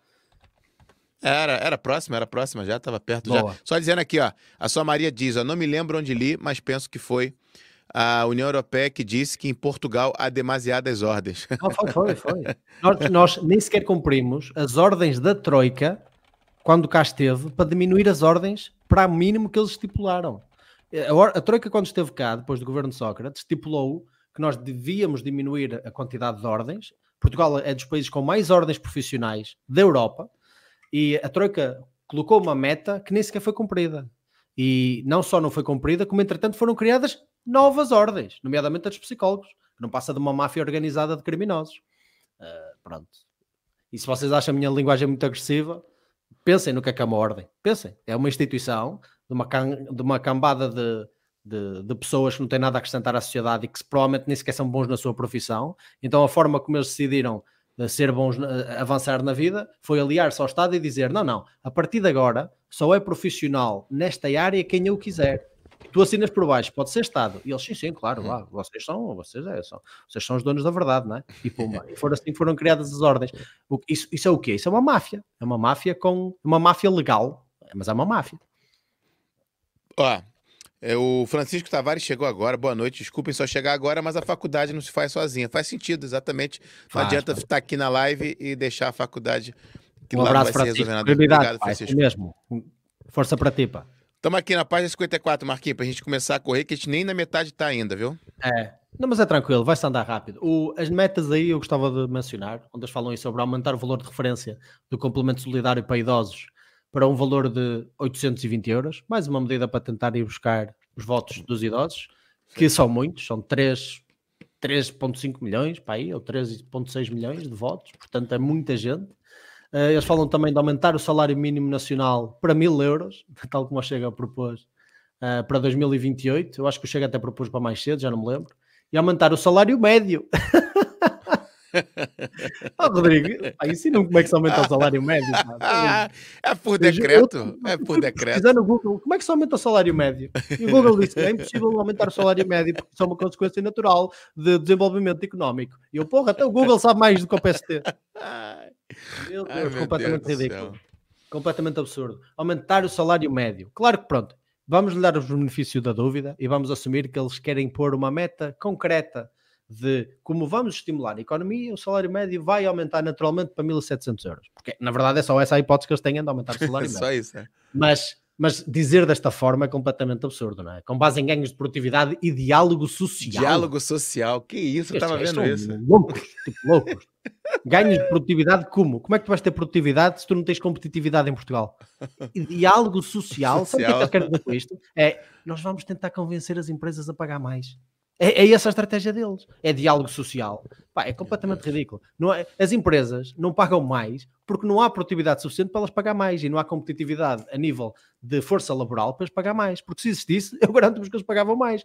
Porque nos, nos mercados laborais onde essa competitividade existe, onde não existe o regulamento estatal, apesar de eles quererem criar, uh, esses salários e esses salários médios são muito maiores e existe efetivamente energia económica. Ou seja, onde o Estado não está, funciona tudo, funciona tudo muito bem, não é preciso estas, estas estes sonhos nerdianos de que vão aumentar o salário Pô, mas médio. Tá, mas está uma loucura isso daqui, porque até na isenção de contribuição é, é, é muito doido aqui, porque, cadê? Estava vendo, correspondendo à forma, a isenção aplica-se totalidade ao par... Ah, sim. Estabelecer uma isenção de contribuições e impostos sobre prêmios de produtividade por desempenho. Como é que é isso? Como é que é? O que querem dizer é que, por exemplo, quando tu ganhas um bónus na tua empresa, eles querem ah, pronto, tá bom, tá Às contribuições. Eu até, até gostei. Ah, uh, só tá, não, não gostei foi do facto de eles serem muito pouco ambiciosos, porque eles basicamente colocam um teto de 6%. Se tu ganhares Alguém mais. Falou zero. Alguém ano, falou zero, né? Alguém falou zero. Não sei se foi o Chega claro, se liberal. Qualquer, é qualquer coisa além ah. do. Sim, sim, o Chega e a Iniciativa Liberal falaram disso. Qualquer coisa além do salário base seria isento de qualquer tipo de imposto. O tal 15 mês, não é? Que eles estão aí a falar. Só que eles só, só vão até 6%, ou seja, são muito pouco ambiciosos nesses possíveis ganhos relativamente àquilo que é o salário líquido das pessoas. Com um partido que diz querer aumentar salários, eu acho que eles querem aumentar é o rendimento do Estado. O que, que eles querem dizer com isso aqui, Marquinhos? Reduzir a população com contrato a termo. Eles querem reduzir a quantidade da população que tem contratos uh, fixos, ou com uh, um certo período de tempo estipulado no contrato se tu tiveres um contrato sem termo, quer dizer não, não, não. que tu na prática. Desculpa, desculpa, desculpa. É? Eu entendi. Não, eu entendi, desculpa. Eu queria, eu queria, eu queria, eu queria entender o que, que eles querem com isso. O que, que se ganha com isso? Ah, vão reduzir contratos a termo. Agora é só ganha-se, contrato... ganha-se muita coisa com isto. Ganha-se muita coisa. Sabes o que é que ganhas com isto? Ganhas maior dificuldade em despedir pessoas. E quando tu tens maior dificuldade em despedir tá, pessoas, pá, tá, também é tens maior dificuldade em contratar pessoas. Ou, na verdade, o que eles querem é diminuir aquilo que é a capacidade flexível da tua economia se desenvolver priorando com isto a capacidade das empresas serem produtivas e competitivas. Ou seja, reduzir a população com contrato a termo, até pode soar muito bem. Soa seguro, não é? Ah, não, vou ter contrato sem termo, vou, vou, estar mais seguro. Nós temos que eliminar isto das nossas mentes. Isto é um vírus da segurança. Nós temos que eliminar isso das nossas mentes. O que nós queremos é uma economia produtiva, capacitada, com oportunidade económica, que crie não estabilidade no emprego, mas sim estabilidade de emprego. Onde se eu ficar sem emprego hoje, porque vivo numa economia com alto risco de desenvolvimento, se eu por acaso ficar sem emprego, uh, eu tenho rapidamente outro emprego à minha espera e não necessariamente tenho um emprego miserável onde eu sou seguro. Isso não é, isso não é o objetivo. Isso não deveria ser o objetivo de um país desenvolvido. O objetivo de um país desenvolvido é estabilidade de emprego, não no emprego. Pronto, então tem mais alguma coisa? Vamos para o próximo já. Uh, temos, opa, aí nas medidas, podemos falar sobre, sobre a primeira medida, onde eles basicamente propõem substituir uh, um conjunto de apoios sociais por uma espécie de suplemento remunerativo solidário. E eles ainda dizem, repara, que o sistema de subsídio ao trabalho que eles propõem, com esta possibilidade de acumulação de rendimentos de trabalho com RSI. Ou seja, eles querem que pessoas que trabalham, já não chegam aos que não trabalham, pessoas que trabalham também possam receber este apoio social. Isto é uma espécie de. Isto, isto, isto, por incrível que pareça, isto até vem de teóricos económicos liberais, como o Milton Friedman. Isto é baseado no imposto negativo de Milton Friedman, uh, que apesar de tudo está muito mal interpretado aqui.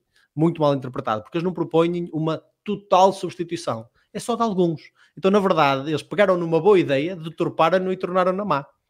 Uh, se bem que eu não concordo totalmente com o imposto negativo que Milton Friedman propôs, de qualquer das maneiras, seria muito melhor do que o que eles propõem aqui, que é uma mera uh, proposta cosmética relativamente ao imposto negativo. Eles não falam disso aqui diretamente, até porque eles teriam vergonha de admitir que se foram uh, inspirar em Milton Friedman, mas na prática é isso que eles estão aqui a propor.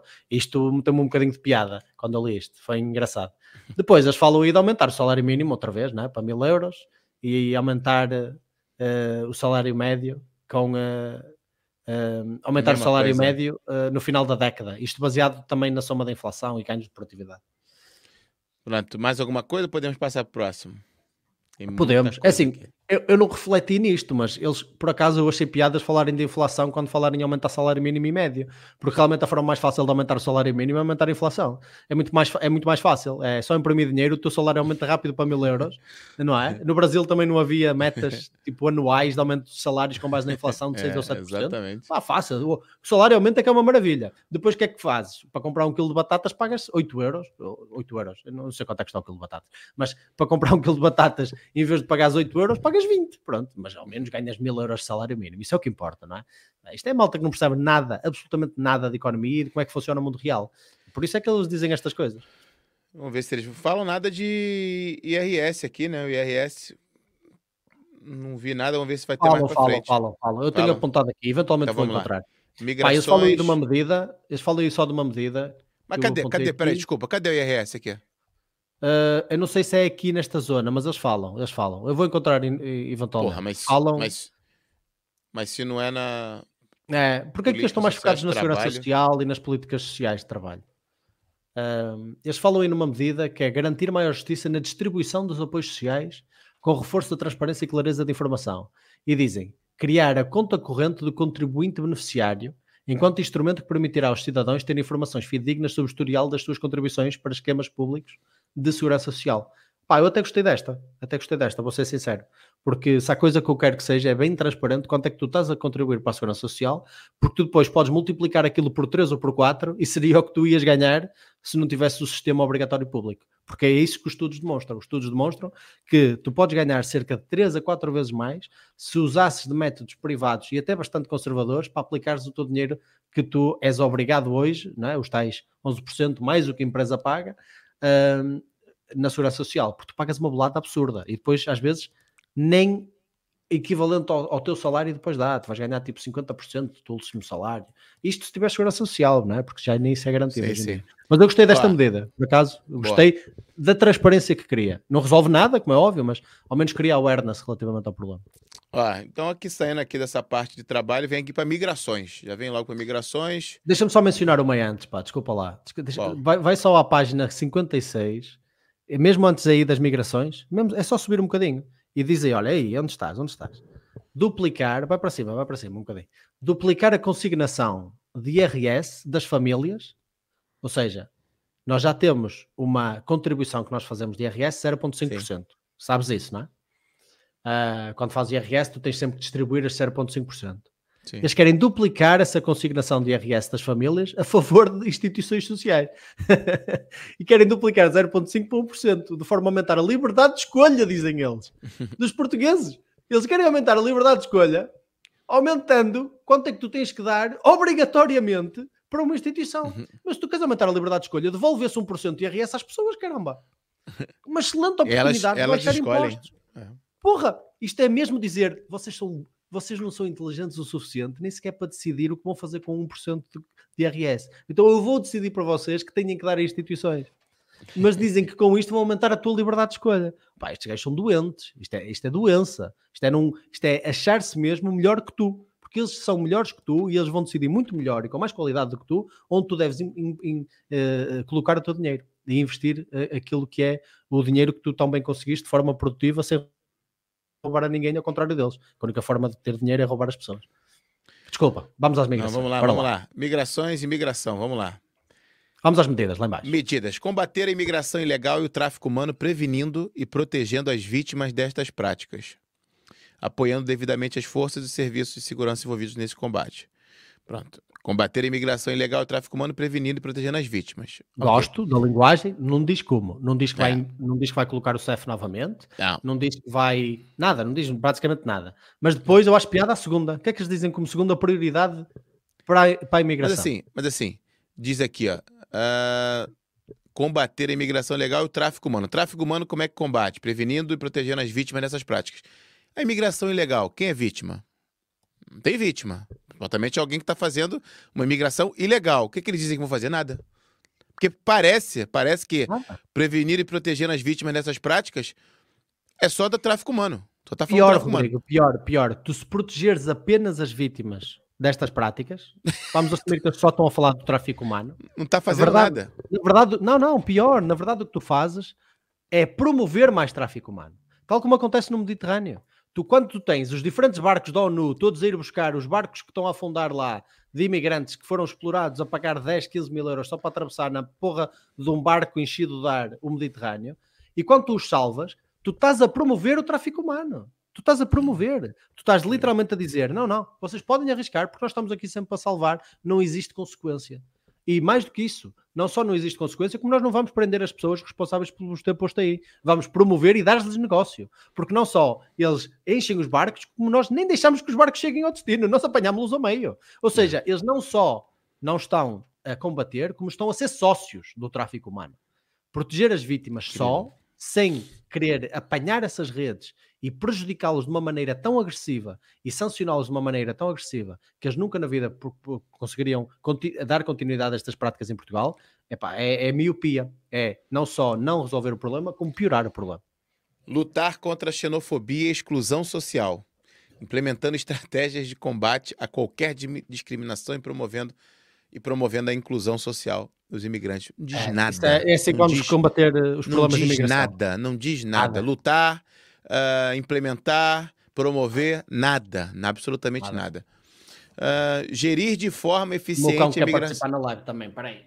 quer participar na live. Tá aí, ó. Oh, ele apareceu. Oh, aqui, Pronto, apareceu. Cuidado aí. Proteção animal. Ó, ele forçando aí a imagem pública do cão. Não pode. Pronto, ele vai ficar agora aqui comigo, o resto tá lá. Gerir de forma eficiente a imigração ilegal, a imigração legal, apoiando e gerindo de forma eficaz a imigração. Apoiando e gerindo. Gerir. Incluindo.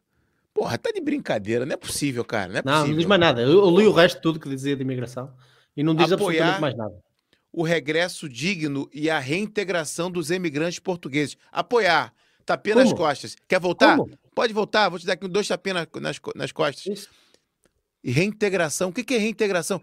Que, que problema tem o imigrante português se reintegrar? Ele quer pagar menos imposto, ele quer ganhar mais dinheiro aqui, porra. Que loucura é essa, cara?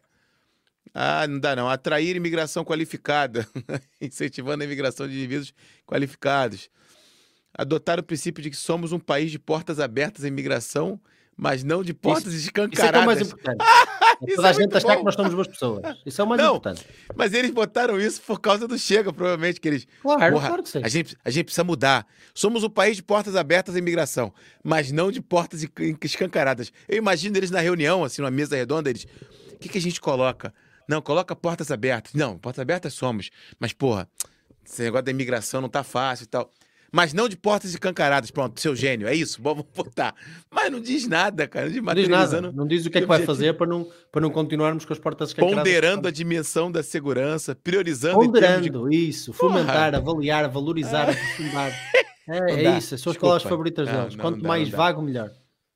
Fomentar, apesar da língua portuguesa, não. Olha aqui uma cena um pouquinho mais patriótica. Uh, tá, tá, tá, atualizar, então. Valorizar a economia social. O que, que é isso, Marquinhos? Economia social. Valorizar a economia social dedicada à proteção e integração dos imigrantes. O economia social é o que eles chamam de o que nós gostamos que as pessoas valorizassem, é mas as pessoas, como não valorizam, nós vamos ter que obrigá-las a valorizar. Isso é o que eles chamam de economia social. Um, pronto, é infeliz, mais uma vez, é mais uma demonstração da, do narcisismo deles, de achar que sabem melhor do que, ti, do que tu o que, é, o que é que tu deves fazer. Agora, eu se apoio a integração dos imigrantes, sem dúvida. Acho claro. que é uma boa medida. Agora que me digam como, como é que isso faz? Como é que isso se faz? Como é que nós vamos efetivamente fazer isso acontecer? Eu acho que parte, pelo menos, por um princípio de garantir que eles não entram de forma ilegal, que eles não entram de forma a fomentar a continuidade de tráfico humano e, à partida, isso já vai ajudar muito na capacidade da população portuguesa de melhor receber essas pessoas, sabendo que elas vieram legalmente e de forma organizada. Agora, aí eu não vejo grandes menções, além daquela medida completamente vaga, como é que nós vamos trazer os nossos portugueses de volta? É que nós temos 30% Olha, da população, 33% tem... da população lá fora. Marquinho, acho que a gente errou aqui, ó. Tem duas, tem duas medidas, ó. Apoiar o regresso digno e a reintegração dos imigrantes portugueses. E tem aqui, ó, a última, apoiar do ponto de vista prático e burocrático o regresso dos imigrantes. Marquinho, isso é brincadeira. Isso aqui é provavelmente o partido que vai ganhar, né? Se não for o PS, vai ser isso aqui que vai ganhar. Como é que eles botam no, no, no programa deles duas coisas exatamente iguais que não dizem nada? Que, que maluquice é essa, cara? Não, as pessoas, as pessoas não voltam, porque o, o voltar é muito burocrático. Rodrigo, tu não percebes. Voltar exige muita papelada. Porra, tem que pegar um voo, calhar é. um voo, voltar de carro, muitas Isso. portagens. Eles vão, eles vão criar uma agência de viagens que se vai chamar regressa a Portugal. E pronto, vai ser esse o apoio burocrático. cara, não faz sentido. Absurda, faz sentido e tá repetido. Que vergonha, cara. Que vergonha. Porra, AD tem três partidos aí, mas pronto. Vai ir para as medidas da natalidade, que eu agora gostei. Vai ir para, para o fim da página 60. Fim da página 60. Fim da página 60 aqui. Meu Deus. Vai falando aí que eu vou rapidinho sair aqui. Vai falando aí que eu vou na casa de banho. Vai, vai, vai, vai. Olha, aqui nós temos uh, uma medida que basicamente eu até gostei, uh, desta parte, onde eles falam de equacionar a criação, mas eles falam de equacionar, não é? Nem sequer se comprometem com a criação, mas falam de equacionar a criação de benefícios fiscais no âmbito da revisão do respectivo regime para empresas que criem programas de apoio à parentalidade, como creches no local de trabalho, para filhos de colaboradores, que contratem grávidas, mães e pais com filhos até 3 anos, horários flexíveis e outros benefícios que facilitem a vida familiar aos funcionários, contribuindo para mudar a cultura de penalização de progenitores pelos empregadores. Isto eu acho que faz sentido. Eu amo uma boa medida e eu aplaudo esta medida. Eu acho que eles são inteligentes de forma prática aqui. Agora, eles falaram de equacionar e também não disseram em quanto é que vão beneficiar essas empresas que criem estes, estas melhores condições de trabalho e que melhor facilitem aquilo que é a contratação de pais e um regime de melhor equilíbrio com a tua vida familiar. Depois, eles falam de concretizar, deixa um bocadinho, Rodrigo, concretizar gradualmente o objetivo dos sistemas fiscais e de segurança social que ponderem o número de filhos por, por, por, família, incluindo vantagens fiscais para famílias numerosas. Eu gosto disto também. Eu gosto destas duas medidas. Eu acho que elas são positivas. Agora, o que é que me entristece? Uma das medidas começa com equacionar, a outra começa com concretizar gradualmente o objetivo. O que é que significa, porra? Concretizar gradualmente. E que objetivo? Tu não dizes qual é o objetivo, incluindo vantagens. Qual é como é que tu vais incluindo, uma coisa que não dizes? Incluindo vantagens fiscais. Que vantagens? É, diminuiu nada, 1%. Nada. De nada. Sim, eu aplaudo a iniciativa. Eu acho que faz sentido e eu concordo com ela. Agora, eles não dizem absolutamente nada, eles não se comprometem com nada, não dizem uh, diminuir em 15%. Não, não, mas aplaudo a iniciativa e concordo. Acho que eles deviam concretizar, era de forma mais objetiva aquilo que querem fazer. Bom, Marco, é que é brincadeira. É, eu sei, eu sei. A redução do IVA. É redução do IVA? Não. Ponderar a redução Ponderar. do IVA. Isso. que isso? Não, mas repara, repara, repara, repara.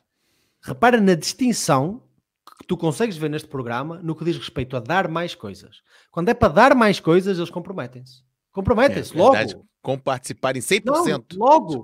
Eles é. falam que o Chega não tem responsabilidade económica porque diz que quer dar muito, e é verdade, não tem. Mas eles dizem logo, eles dizem, eu comprometo-me em comparticipar 100% dos suplementos prescritos na, na, gravidez, seja ácido fólico e whatever, essa, essas coisas todas que as grávidas tomam, e que eles se comprometem com participar. Isso os prometem eles sem facilidade nenhuma. E dizem 100% com participação, concreto, evidente, sem dúvida.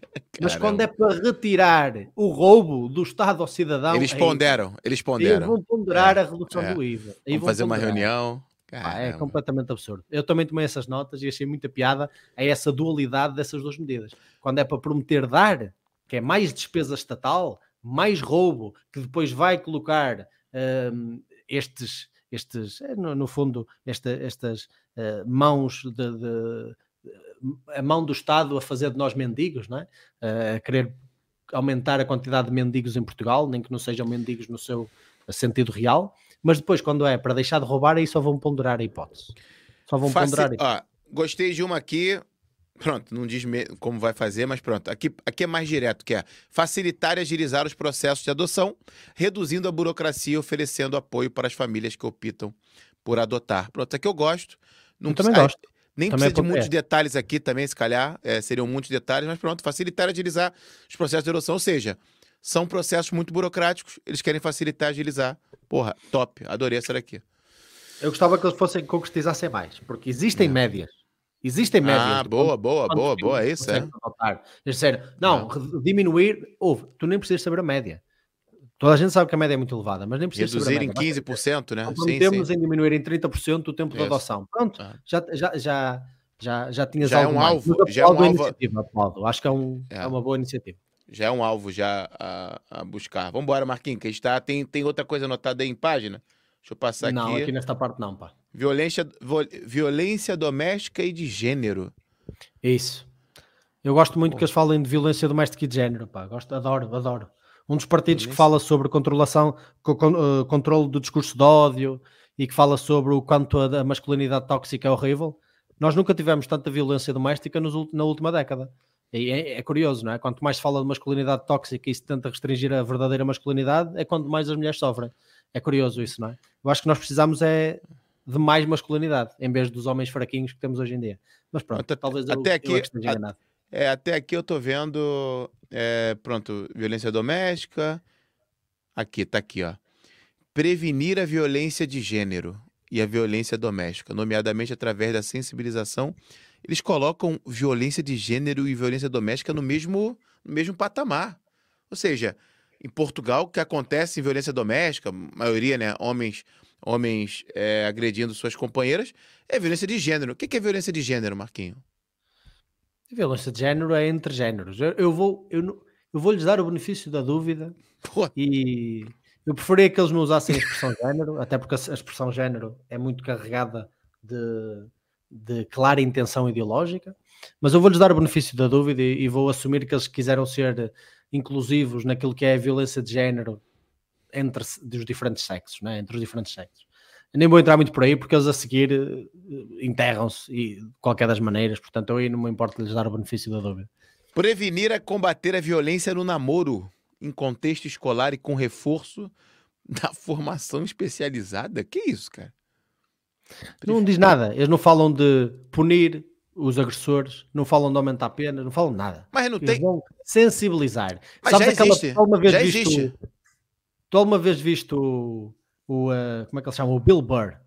O Bill Burr tem sim, uma, sim, sim, um take comédico em que ele fala de violência doméstica. E ele diz assim: Vocês alguma vez viram aqueles anúncios na televisão de sensibilização para a violência doméstica? Eu, estou a imaginar o homem sentado no sofá a dizer: Ei, eu não acredito, afinal é errado bater com a cabeça da minha, da minha mulher no balcão da cozinha. Eu não acredito, porra. Ainda bem que eu vi na televisão, senão eu nunca tinha percebido que estaria errado. Nunca mais vou fazer isso. Piada, quando ele faz essa sim, piada? Sim. É completamente absurdo, não é? Então a única coisa que eles promovem é isto: é sensibilizar, sensibilizar. É. Pô, mas assim, prevenir e combater a violência no namoro, assim, já tem leis para isso. Se alguém agredir alguém. Sim, e, e, eu apoiava a maior sancionabilidade. Isso, isso, maior, maior pena para essas pessoas. Nisso, eu ah, tá. nisso.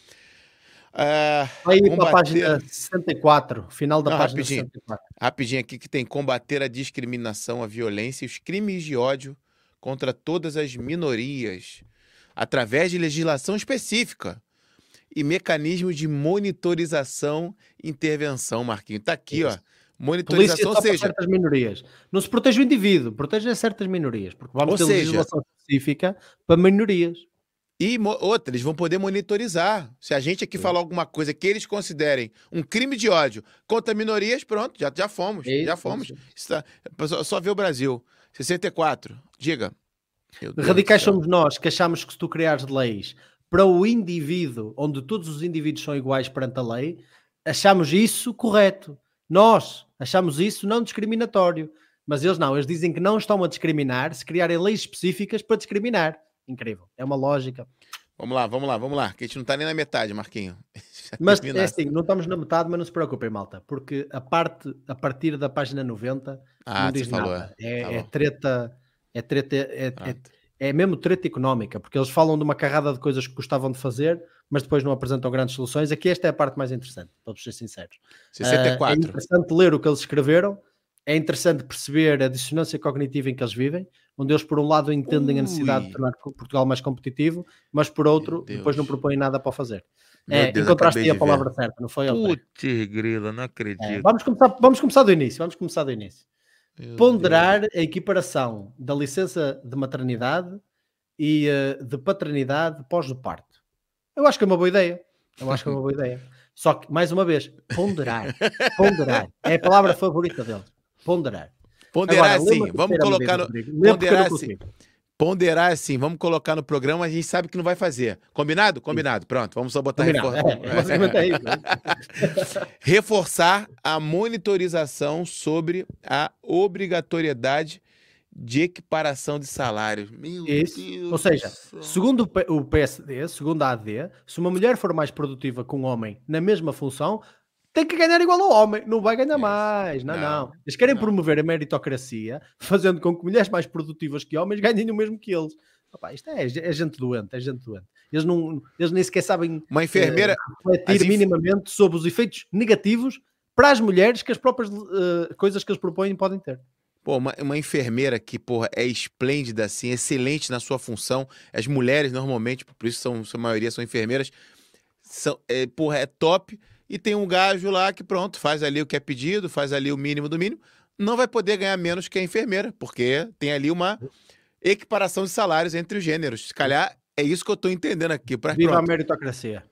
E aí a terceira me quebrou. Reforçar é, a legislação sobre cotas para liderança feminina e presença em comissões executivas. Porra, pensei que cotas, isso aqui, essa ideia já tinha ido, malta. Já está mais do que provado que não funciona, pessoal.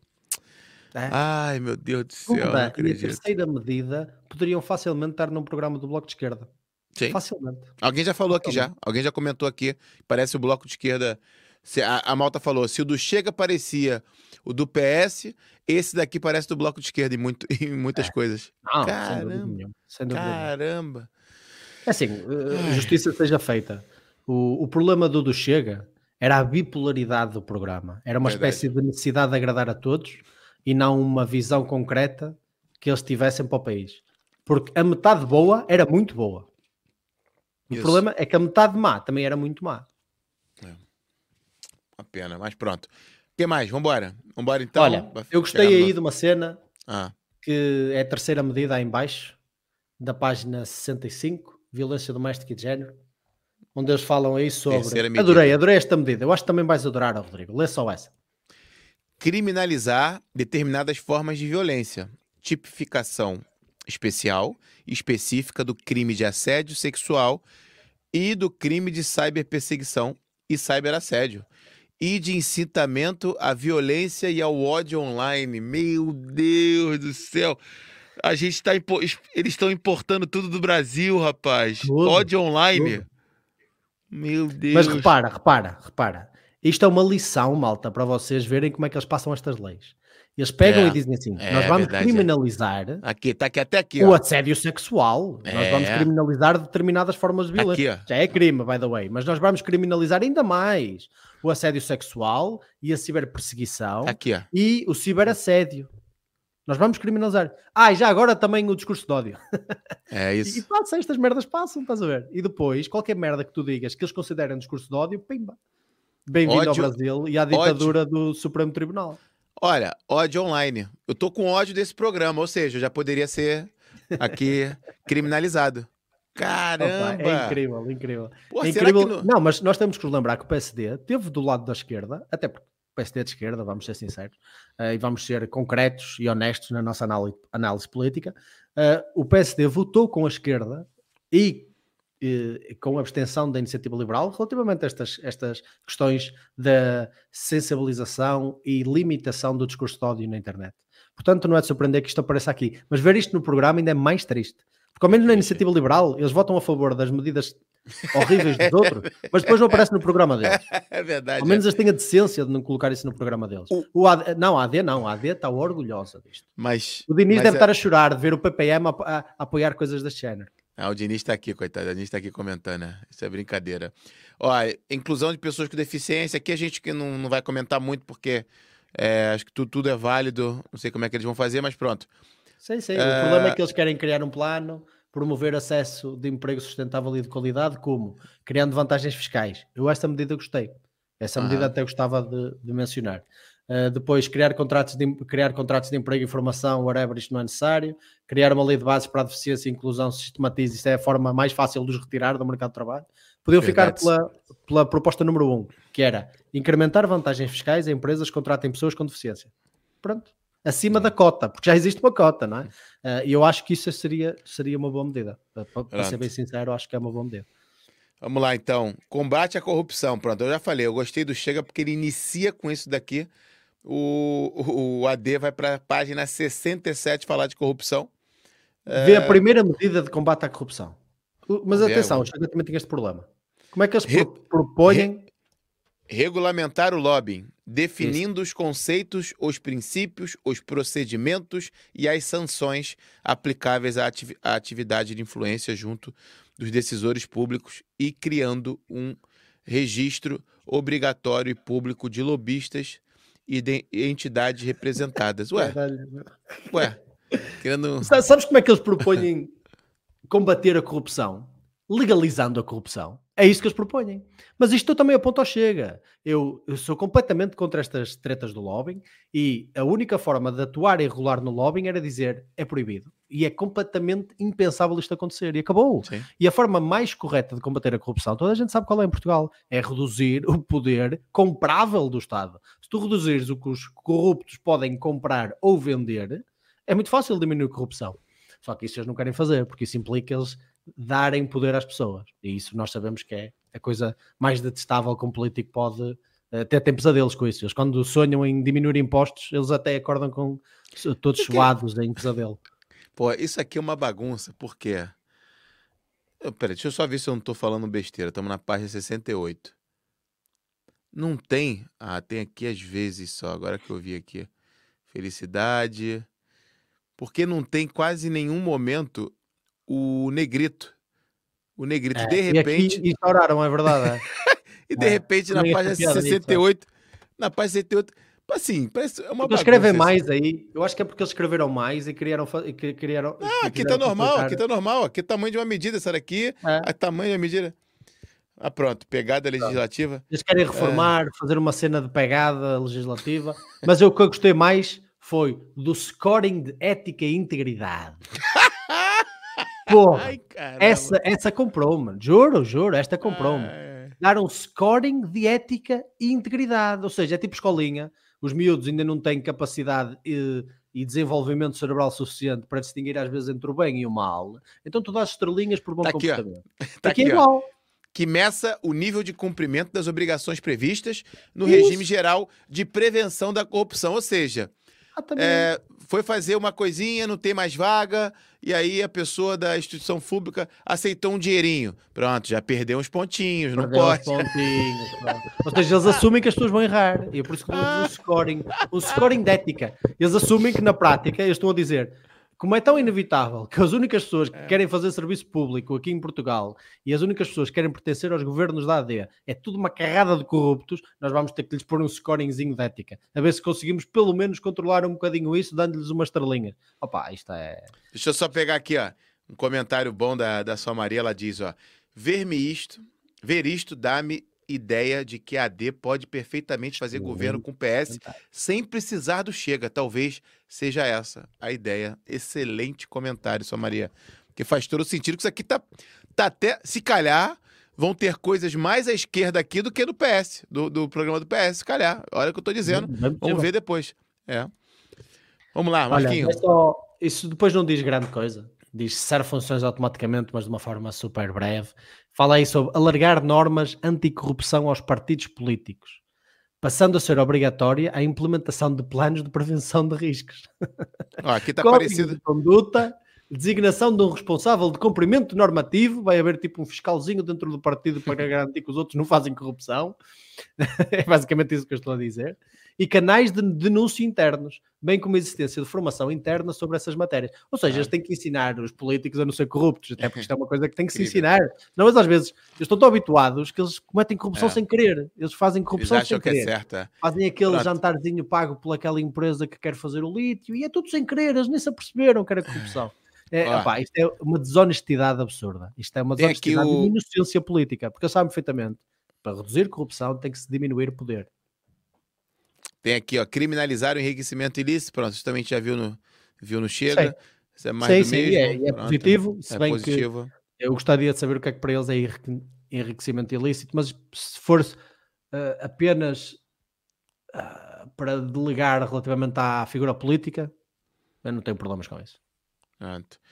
Uh, sistema político. Ah, não, eu gostei de uma, gostei de uma aí, onde eles falam sobre, na página 71, no final, eles falam sobre agravar as sanções previstas no regime geral de prevenção da corrupção, okay. equiparando-as à legislação de prevenção do branqueamento.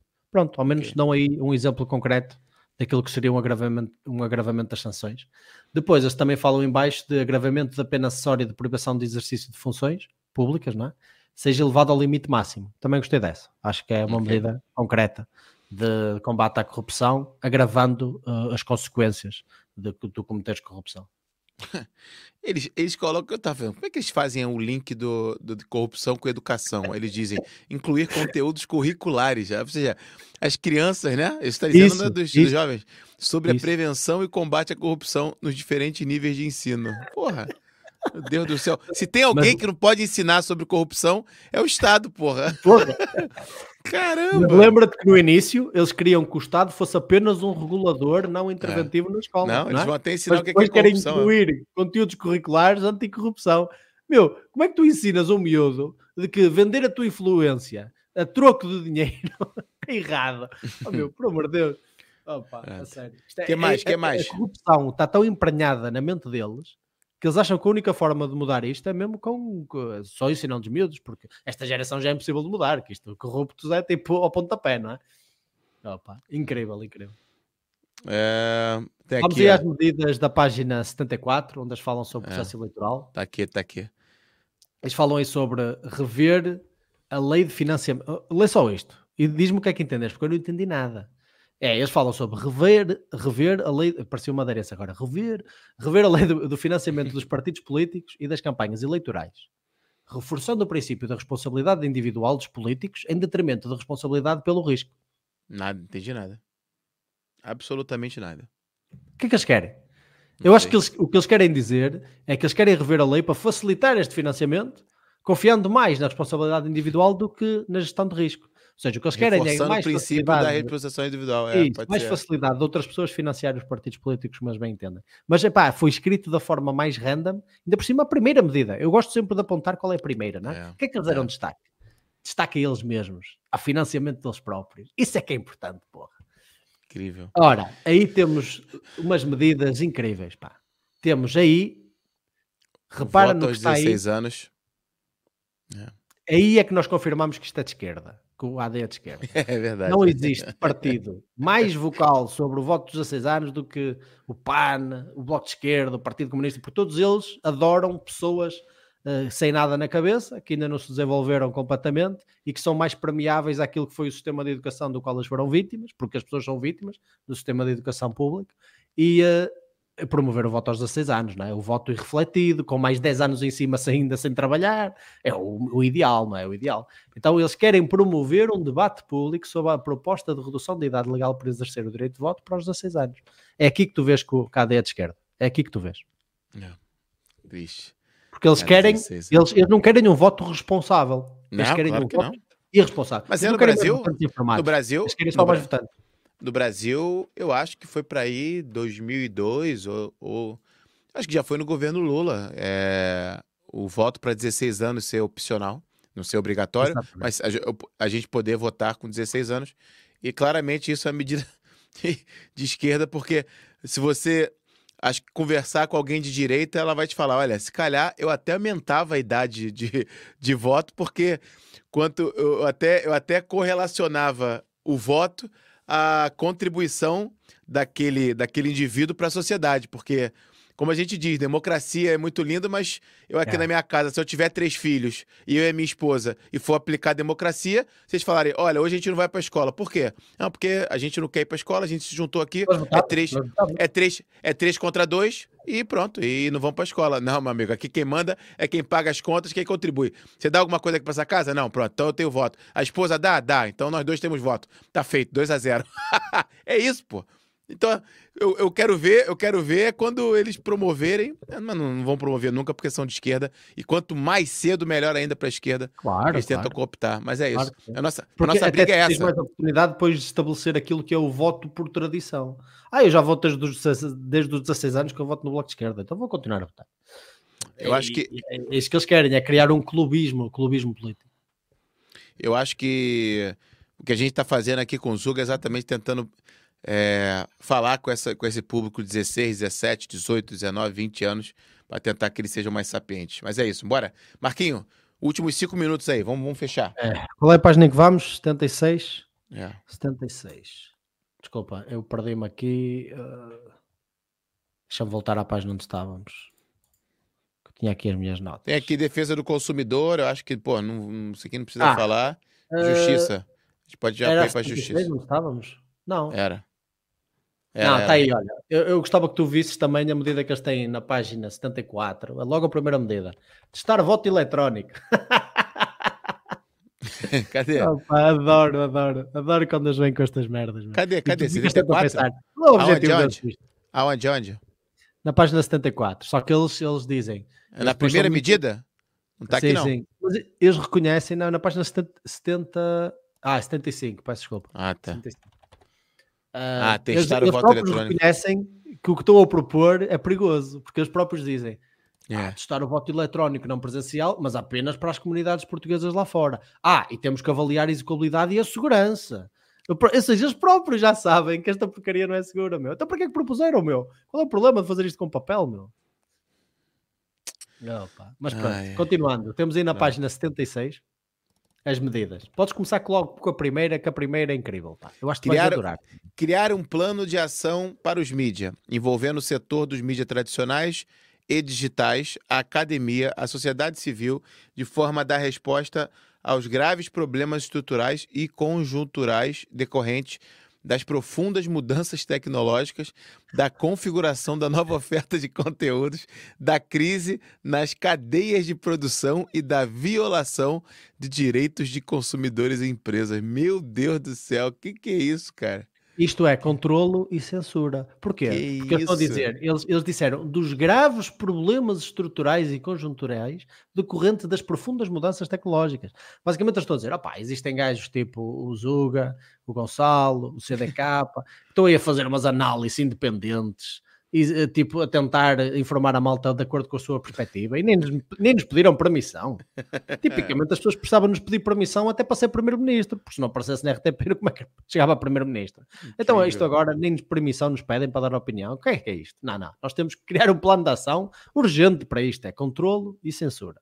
E depois ainda dizem avaliar a possibilidade de criar uma dedução de IRS de despesas com órgãos de comunicação social e introduzir modelos de incentivo ao consumo de conteúdos e órgãos de comunicação social. Ou seja, vão ajudar aqueles que eles querem, porque são apenas os órgãos de comunicação social credíveis, que vão ter deduções de IRS, e querem também incentivar o consumo de conteúdos de órgãos de comunicação social. Quais?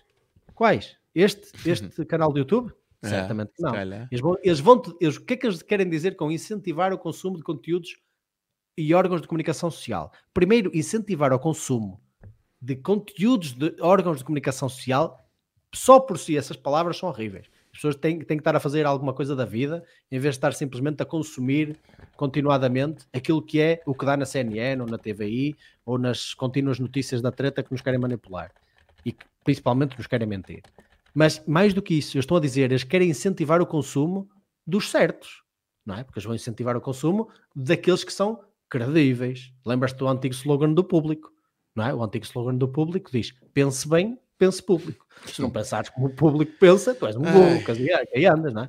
Não, Caramba, só pensas aqui... bem, pensares como o público. Agora mudaram aqui... o slogan, mas era assim. Aqui... Aqui eles vêm forte, né? Avaliar a possibilidade de criar uma dedução no IRS de despesas Sim. com órgãos de comunicação social, introduzir modelo de incentivo ao consumo de conteúdo de órgãos de comunicação social. Os dele, né? Os dele só. Meu Isso. Deus do céu. Bora. Porque eu, eu, estou a dizer assim, porra, nós quando tínhamos controle sobre esta porcaria antes desta mudança revolucionária que eles dizem que é os graves problemas estruturais, o PSD voltava ao poder facilmente. Agora estamos aqui a ter que lidar com o Chega, meu. Pô, resparta ao Facebook, resparta ao YouTube, o que é isto? Nós temos que controlar isto. Meu. Era muito mais fácil quando as pessoas eram ignorantes e só ouviam a RTP, a TV e a SIC. Nós temos que controlar isto. Pá. É isso que eles querem, na verdade. Meu Deus do céu. Agora, a ah. última medida dessa página diz salvaguardar o papel e a missão do Serviço Público de Rádio, Televisão e Multimédia, garantindo a sua independência e transparência. independência é Como é que eles garantem a transparência e independência? Pagando-lhes. Meu, isto, juro-te, isto, pá. Diz lá, é diz lá, vocês são independentes, diz. Ah, tá bom, isso. Não dizes? Somos... Então toma lá 20 milhões, agora pode dizer. isso é brincadeira. Opa, é brincadeira, é brincadeira mesmo. Mas depois ainda diz outra, diz outra, diz outra ainda melhor. Esta foi das minhas partes favoritas do programa, de tão mal que foi, ok? Ah. Ou, ou, só isto, ou, vê, se, vê a medida 3, diz, vê o que diz aí. Medida 3, ah. a medida 3, desse, desse, já, já estavas na página certa. A medida ah, 3 tá, página 77. Estimular, eita, já vi o fact-check ali embaixo. Estimular a criação e reconhecimento de plataformas de verificação de fatos que possam contribuir para a validação, a contextualização e a correção da informação que circula nas redes sociais e nos Exato. meios digitais, o fact-checking. Exatamente. Não só eles querem que existam mais polígrafos, como eles querem que os polígrafos sejam reconhecidos como uma plataforma de verificação de factos correta, não é? Porque ele quer estimular a criação e o reconhecimento. Não vais tu criar um concorrente ao polígrafo, se tu não fores reconhecido, não és fact-check nenhum. Que isso, cara. Ou seja, eles querem criar um Ministério é da Verdade. É a PID, é a PID, tá aqui, é, ó, o Diniz. É, é a PID. mesmo. O, é o, o Crazy diz aqui, ó, viva, Rodrigo, quando puder, espreita a mensagem que vê já, já, quando acabar aqui a live eu espreito, tranquilo. O Andréa Ribas diz, ó, que loucura, exatamente, é, é a melhor loucura. é a melhor reação, isso é uma loucura, uma loucura. Malta, isto não aparece nos debates, isto só se vê, só se vê o que eles realmente acreditam quando se vai dessecar o programa deles, porra. porra é, é isso, é isso, caramba. Ai, ai, ai. Pronto, defesa do consumidor. E a última, que... a última. Eu gostei da última. Porra, tem mais ainda? Meu Deus do céu. Desenvolver uma estratégia nacional de educação e de literacia mediática que envolva o sistema educativo, as universidades, as bibliotecas, Tudo. as associações e as organizações da sociedade civil e que promova o desenvolvimento de competências críticas, analíticas e criativas dos cidadãos em relação aos meios de comunicação e informação. O que exatamente eles querem é que não promover o desenvolvimento de competências pense críticas. bem, pense como nós dizemos. Pense como nós pensamos. se tu não é tiveres a capacidade crítica de reconhecer que o que nós dizemos, nós, o Estado, nós nunca mentimos, nós, nunca na vida, nós somos reconhecidos como a instituição mais pura e moral que existe, não é? Nós vamos vos dizer a vocês o que é que significa sentido crítico e capacidade analítica. E se tu não fazes como nós dizemos, tu és um burro que andas, não estás a pensar bem, não é? Que Desculpa, isto é isso. É incrível, isto é incrível. Esta parte devia ser printada e deveria viralizar no Como Twitter. Como é que ninguém fala isso nos debates, né? Caramba. Ninguém, ninguém. Ninguém, porque a maior parte deles concorda com isto, pá. Isso é o mais triste. É, né? Ó, defesa do consumidor não. Bora, pompa página, estamos já indo para 90. Uh, quem Isto mais, é Marquinhos? Chega a pegar e pimba, aqueles em cima, porque ao menos o Chega não promove este tipo de coisa. Seriedade processual também não, justiça econômica. Marquinhos, para fechar, o que, que tinha antes da página 90 aí para a gente fechar agora? Uh, eu tinha na página 82, 82 tá coisas aqui. até porreiras, ok? Nós temos falado do, do que é bom e do que é mau. Uhum. Na página 82 fala sobre agilizar processos de heranças, em particular quando envolvem bens imóveis e participações sociais em empresas, facilitando o expultar da sua alienação, etc. Pronto, basicamente eles querem agilizar os processos de heranças, eu não vou ler mais, porque vocês já perceberam. Sim. Sim. Aqui é positiva, eu acho que é uma intenção positiva e eu concordo com, a, com esta iniciativa. A última medida, onde fala sobre simplificar os processos de registro de propriedade, eu também gosto e acho que é bastante positiva e gostei da, dessa iniciativa do PSD. Um, a, parte, a parte liberal do PSD a vir à, à tona, não é? Parte boa liberal, não é? A parte economicamente falando. Um, e eu gostei dessas medidas. Depois, deixa eu ver o que é que eu apontei mais. Existem aqui algumas coisinhas que eu certamente apontei e nós podemos nos focar, que é metas na página 91 é onde falam sobre política externa, comunidades e assuntos europeus. Ok. Página Como 91, é? no final. Ora, olhem só o que é que é importante para, para a AD. Isto é que é mais importante. Senhora. Cumprir os objetivos da política climática e da transição energética da União Europeia no âmbito do Pacto Ecológico Europeu, enquanto afirmação e credibilização internacional do país. Incrível. Isto é a forma que eles têm de, de, se credibilizar, é ser o cãozinho mandado da União Europeia. Agenda 2030. Promover a candidatura da língua portuguesa como língua oficial da ONU. Oh meu, isto é só para rir. É? Acho que a nova direita, nova direita é, nova também direita, tinha isto. Nova direita é, também. É. Isto é só para rir. Isto é, isto, é, isto é só para rir mesmo. Depois, abaixo dessa página, onde fala sobre Portugal europeu, eles reforçam aprofundar a política externa. Nossa, Portugal europeu? Que isso? E Portugal europeu. Não é Portugal soberano como nós não. fazemos. By the way, portugalsoberano.com tem lá vários artigos é. fantásticos e notícias maravilhosas. Mas eles não querem Portugal soberano, eles querem Portugal europeu. Isso é o mais importante. Porque, atenção, que eles deixaram de falar de, de na, na, União Europeia, deve ser por isso que eles falam de Estados. Eles já não falam de nações, é de Estados, porque eles querem ser tipo os Estados Unidos. Querem que nós sejamos Estados e não nações. Então eles já não querem aqui saber de um Portugal soberano, querem saber de um Portugal europeu. E eles dizem aqui, ó, aprofundar a política externa e de segurança comum em parceria com a NATO, até porque isto tem corrido muito bem, uh, continuar a apoiar a defesa da Ucrânia nas linhas diretrizes da União Europeia, ou seja, eu nem penso se apoiar a Ucrânia é bom ou mau, eu vou simplesmente pelas linhas da União Europeia. Acompanhar o processo de alargamento da União Europeia, contribuir para o processo de reforma institucional da União Europeia, ou seja, eles dão aqui uma intezinha de pá, a União Europeia está a precisar de reforma, mas é só acompanhar, é só ver no que é que isto está. Meu Deus uh, do céu. Completar e concluir os pilares da União Económica e Monetária e eu gostava de perceber o que é que completar e concluir os pilares da União Económica Porra, Monetária se, significa. Se o que a gente já fez até agora não está destruindo a gente, tu imagina se a gente completar e concluir o que eles... É que eu acho que o que eles querem dizer com isto é uh, o euro digital, as CBDCs e a carteira digital que vem aí. Isso é que é completar efetivamente todo o processo transformativo daquilo que é o controle e a União Económica Monetária. E isso assusta-me bastante, porque nós sabemos as consequências diretas economicamente que isso tem. A forma mais fácil de criar impostos indiretos e invisíveis inflacionários é essa. Meu Deus do céu. Pronto, eu gostava de citar essas aí porque eu, eu gostei bastante dessa parte. Depois e é fala é isso, de Portugal então, né? Atlântico, lusofonia. Não, lusofonia, a primeira coisa que eles falam é falar sobre a, a, a CPLP e falar sobre o alinhamento global uh, e recíproco em candidaturas internacionais. 2030.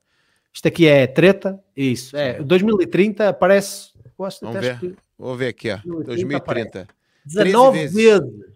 Ah, 21, 21, 21 vezes 21. aqui. 21. 21? Ah, então devem 21. ter. Então deve ter um programa diferente. É. Aparece 20, 20 e talvez 2030. Por que será? Por que será? É tudo teorias da conspiração, malta. Não se preocupem. Um, depois, a partir daí, eles na página 95 falam sobre o cenário orçamental e apresentam um conjunto de contas, o que eu achei até positivo.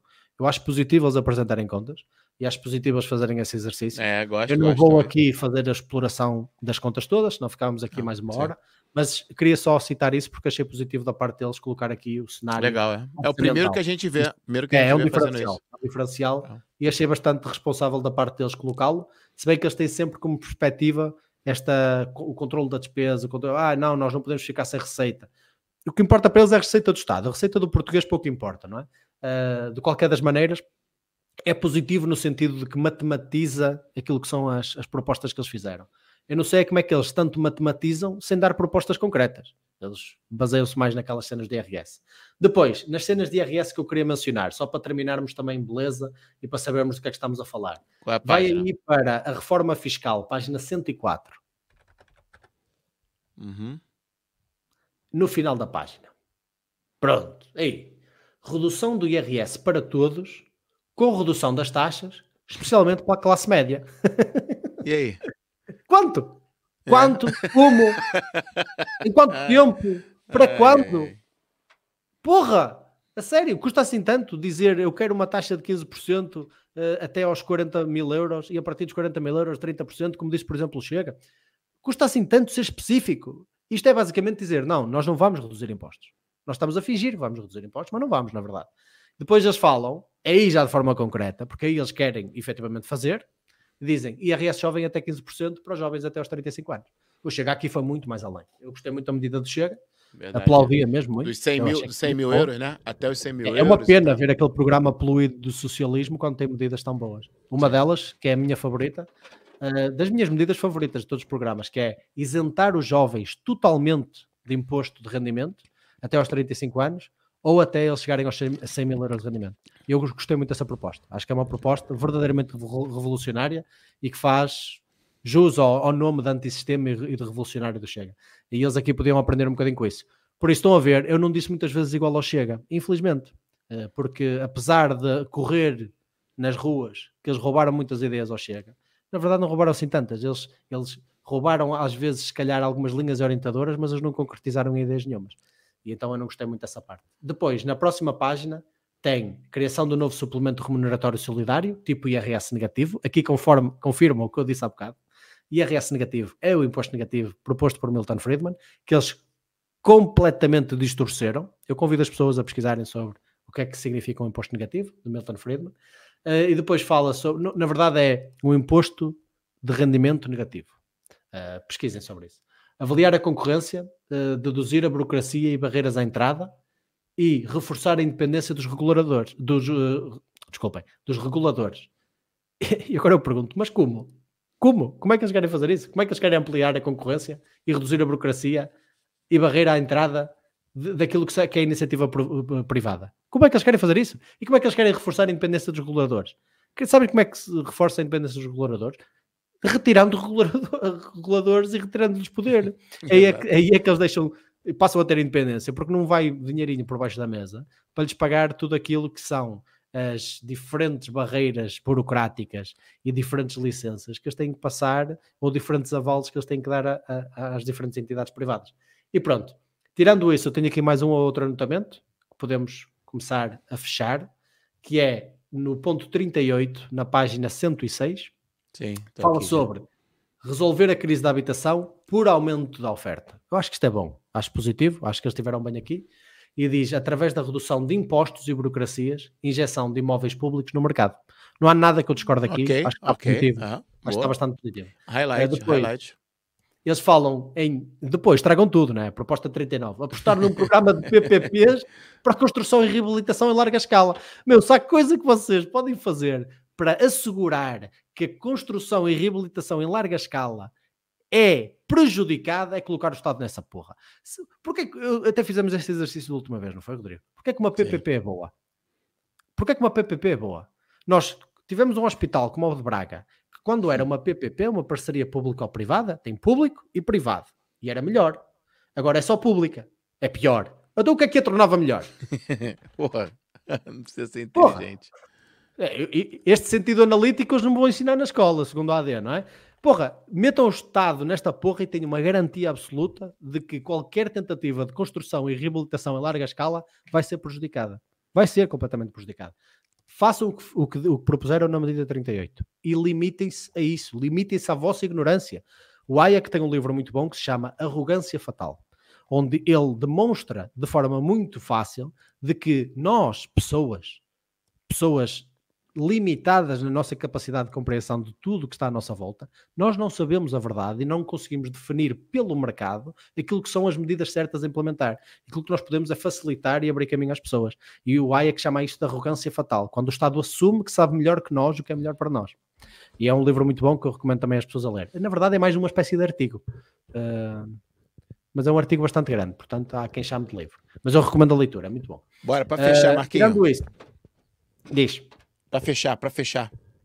Bora. Uh, para fechar, eu gostava então de fechar com a página 108, em que eu acho que eles estão a gozar com a nossa cara. Porquê? Lembras? Não, não, acho que mesmo, acho mesmo. Que isso? Uh, Lembras-te quando eles dizem que querem reduzir o IRS? Eles não disseram quanto ali, mas é. aqui dizem. E eles aqui dizem que querem reduzir não o IRS, mas a carga fiscal em geral, só para também não se comprometerem com nada, não é? Então eles dizem: queremos fazer uma redução gradual da carga fiscal pô, tu olhas isto, vê, lês isto e dizes, pô, positivo, hein? positivo. Até o PS diz isto, by the way. Uh, e depois o que é que eles dizem? Vamos reduzir em 1,5% de 38,2% para 36,7%, mas só em 2028. Que Vamos demorar 4 anos. Oh, oh, isto é gozar com a nossa cara, Rodrigo. É. Eles, vão, eles estão a dizer, eles estão basicamente a dizer que, vai, que eles vão demorar 4 anos a voltar à carga fiscal que tínhamos há dois anos atrás. Nem há dois anos, que o 2024 começou agora. Eles estão a dizer que vão demorar quatro anos, cinco se contares com. É, pronto, vamos assumir que são quatro. Quatro anos a conseguir a mesma carga fiscal que nós conseguimos em 2022. Isto é gozar com a nossa cara. Isto é completamente gozar com a nossa cara. Isto é cuspir-nos para cima e dizer nós assumimos que a carga fiscal é, é, alta, mas nós vamos reduzir também um pouquinho. Ou seja, isto está a ser ótimo para nós. Nós temos excedente orçamental atrás de excedente orçamental. Isto é mar maravilhoso. Nós queremos é alimentar as nossas bocas e vocês que se lixem e continuem a pagar uh, uma taxa, uma, uma carga fiscal absurdamente alta. Particularmente para um país que carece de movimentação económica como Portugal, nós não nos podemos dar ao luxo de ter cargas fiscais absurdas ao nível das Alemanhas e das Dinamarcas e das Noruegas. Não, nós estamos a competir com Polónias, com Estónias, com um, Hungria, etc, etc. Exato. E então é completamente ridículo. Uh, mas eles dizem assim que isto é tudo para a manutenção do equilíbrio orçamental, assumindo, assumindo assim uma contenção da despesa pública. Isto é absurdo, absurdo. Isto é gozar com a nossa cara, prometer uma baixa de impostos e de carga fiscal global, Ainda bem que eles meteram aqui, porque assim nós sabemos qual é que é o impacto final da carga fiscal, de 1,5%. De 38, os atuais, para os 36, que era em 2022. Isto é... Em 2022 estavam a gozar com o PS, porque tínhamos atingido a maior carga fiscal de sempre. Todos os anos é a maior carga fiscal de sempre. E agora dizem que querem, querem atingir como objetivo para 2028 aquilo que foi o recorde de carga fiscal do PS em 2022. Pá, por amor de Deus, isso é absurdo. Pronto, Acho que não precisamos de ir mais longe. Fica aqui João... uma boa demonstração global daquilo que o KD acredita. As páginas a seguir falam de uma carrada de orientações estratégicas e mais não sei o que para a economia, que na verdade não promovem efetivamente um, um desenvolvimento económico, mas promovem que vocês conheçam o que a KD acha sobre isso e eu convido-vos a ler. Nós não vamos fazer isso aqui porque eu acho que não tem grande valor acrescentado, mas convido-vos a ler porque eu acho que fala de uma carrada de coisas que não vão absolutamente mudar a nossa economia, o nosso paradigma económico e de desenvolvimento não só empresarial, como de atração de, de investimento externo. Uh, só para só... ler, mas lamento que vocês vão perder muito tempo com coisas que não interessam para nada. Só aqui o comentário do comentário do João Rafael. Para aumentar estão sempre prontos, para diminuir é que está quieto. É, isso, isso. É. Vocês viram, quando foi para dar os 100% de comparticipação, porra, ali comprometem-se. Agora, quando é para baixar, eles vão estudar a possibilidade de baixar o IVA. Estudar a possibilidade. É, e primeiro vão estudar, ah. e depois tem a possibilidade ainda, porque eles podem nem estudar. Deixa eu aqui pegar o Alisson, nosso membro tá aí, diz, ó, o Zuga TV vai cobrir a manifestação convocada pelo Bolsonaro dia 25 de fevereiro na Avenida Paulista? Infelizmente não. É, eu juro que eu tô com uma inveja boa do, do Sérgio Tavares, que ele vai, acho que ele vai conseguir, né? Ele nice. vai pedir ajuda da comunidade e tal. Tarde, mas pra gente é praticamente impossível. A gente às vezes faz o esforço para estar tá aqui, mal, tá à noite, fazendo essa live para vocês. Viajar, já era pra gente ter ido a Lisboa muito mais vezes a gente só é. foi duas vezes nesses, nesses últimos dois anos aí, com eu muito também tenho que tirar passaporte para Lisboa. Não gosto muito de ir ao estrangeiro. Não... o Marquinhos não gosta de muito estrangeiro. Você imagina ir para o Brasil, então. Aí ferrou. E aí diz aqui o Malta, vamos pegar o Sérgio Trabalho emprestado. Porra, ele vai na Avenida Paulista, vai ser top, vai ser top demais. Vamos é, tentar é, fazer alguma coisa junto, se calhar. Aí eu falo com ele. Mas é isso, Maltinha. Obrigado. Tamo junto aí, mais um, mais um programa feito. Do programa, Rodrigo. Foi bom para rir, foi bom para rir. Foi bom para rir, porque eu acho que foi o que mais deu risada. Foi é. porque risada mesmo de nervoso. Foi incrível. É. Mas é isso, Pronto. malta. A mim não me surpreendeu, dado que foi o primeiro programa de esquerda que nós avaliamos. Verdade. É. Mais virão, porque acabaram-se os da direita, é? nós até tivemos que buscar programas que nem sequer existem com representação, Verdade. porque está um pouco aqui a direita em Portugal. Portanto, nós provavelmente uh, vamos avaliar também do PS e vamos fazer aí um mix e avaliar também do Bloco, Livre, etc. Portanto, amanhã. Mal posso esperar por ver do Partido Comunista também e rir-me um bocadinho sobre isso. Amanhã. Amanhã, amanhã teremos, teremos aqui um ex-PSP. Nosso querido amigo Helder estará aqui amanhã com a gente falando um pouquinho dessa vida passada dele, em que ele foi um PSP, foi um policial aqui em Portugal, e por que, que ele saiu e como é que ele enxerga hoje toda essa crise na segurança pública de Portugal. Vai ser muito top, não percam. Amanhã, às 8 horas, 8h30, a gente deve estar com vocês mais uma live na semana. E estamos aí trabalhando, mano. Não vamos para o Brasil, mas estamos aqui trabalhando nas lives, beleza? Exatamente. E malta, é eu sei que nós estamos neste momento a competir com coisas muito mediáticas, como os debates e etc. Nós dissemos no início para a malta que nos está a ouvir agora e que chegou entretanto, nós achamos que não aprendemos nada com os debates. Os debates é um, um mero exercício performativo de quem tem a, a, maior pichoca, basicamente, e eu não acho que se aprenda absolutamente nada com aquilo. Uh, é um, um, exercício de gritaria, de ataques pessoais, e existe no máximo, às vezes, em três horas de debates em conjunto, cinco ou dois minutos que são positivos de debate de ideias a sério. Uh, então, apesar de ver alguns debates, eu saio sempre com uma tristeza de que aquilo não promoveu absolutamente mudança nenhuma. Nós, por isso, é que promovemos esta análise mais concreta dos diferentes uh, programas políticos, porque aqui eles escreveram mesmo isto, eles acreditam mesmo no que está ali e nós queremos tornar isso visível para toda a gente e debater aquilo que é a nossa opinião. A nossa opinião é a nossa opinião, vocês também são convidados a discordar e a deixar é nos isso. comentários a vossa opinião, mas acima de tudo, malta, obrigado pelo apoio todo. Obrigado. Eu sei que nós estamos a concorrer com todas essas coisas muito mediáticas. Uh, não, não é que não seja legítimo, eu acho legítimo as pessoas uh, também se interessarem por isso, uh, que sirva para as pessoas começarem a investigar um bocadinho mais, mas nós aqui queremos promover mais sapiência, mais capacidade de vocês irem além da superfície mediática e do, do, do bom debatente que destruiu aquele e mais não sei o quê. Aqui queremos ir mais além e discutir a, ideias a sério. Pai, obrigado pelo vosso apoio. Partilhem a live de ontem que fizemos com o Pedro Pôncio, porque foi provavelmente das nossas melhores lives, onde nós contámos uma história absurda de uma pessoa sobrevivente de um campo marxista, ex-MST.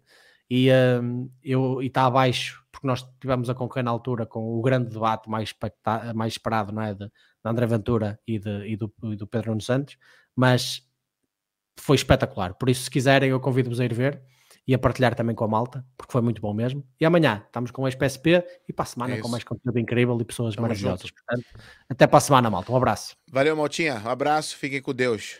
E lembrem-se, a ignorância é a arma deles, a sapiência é nossa.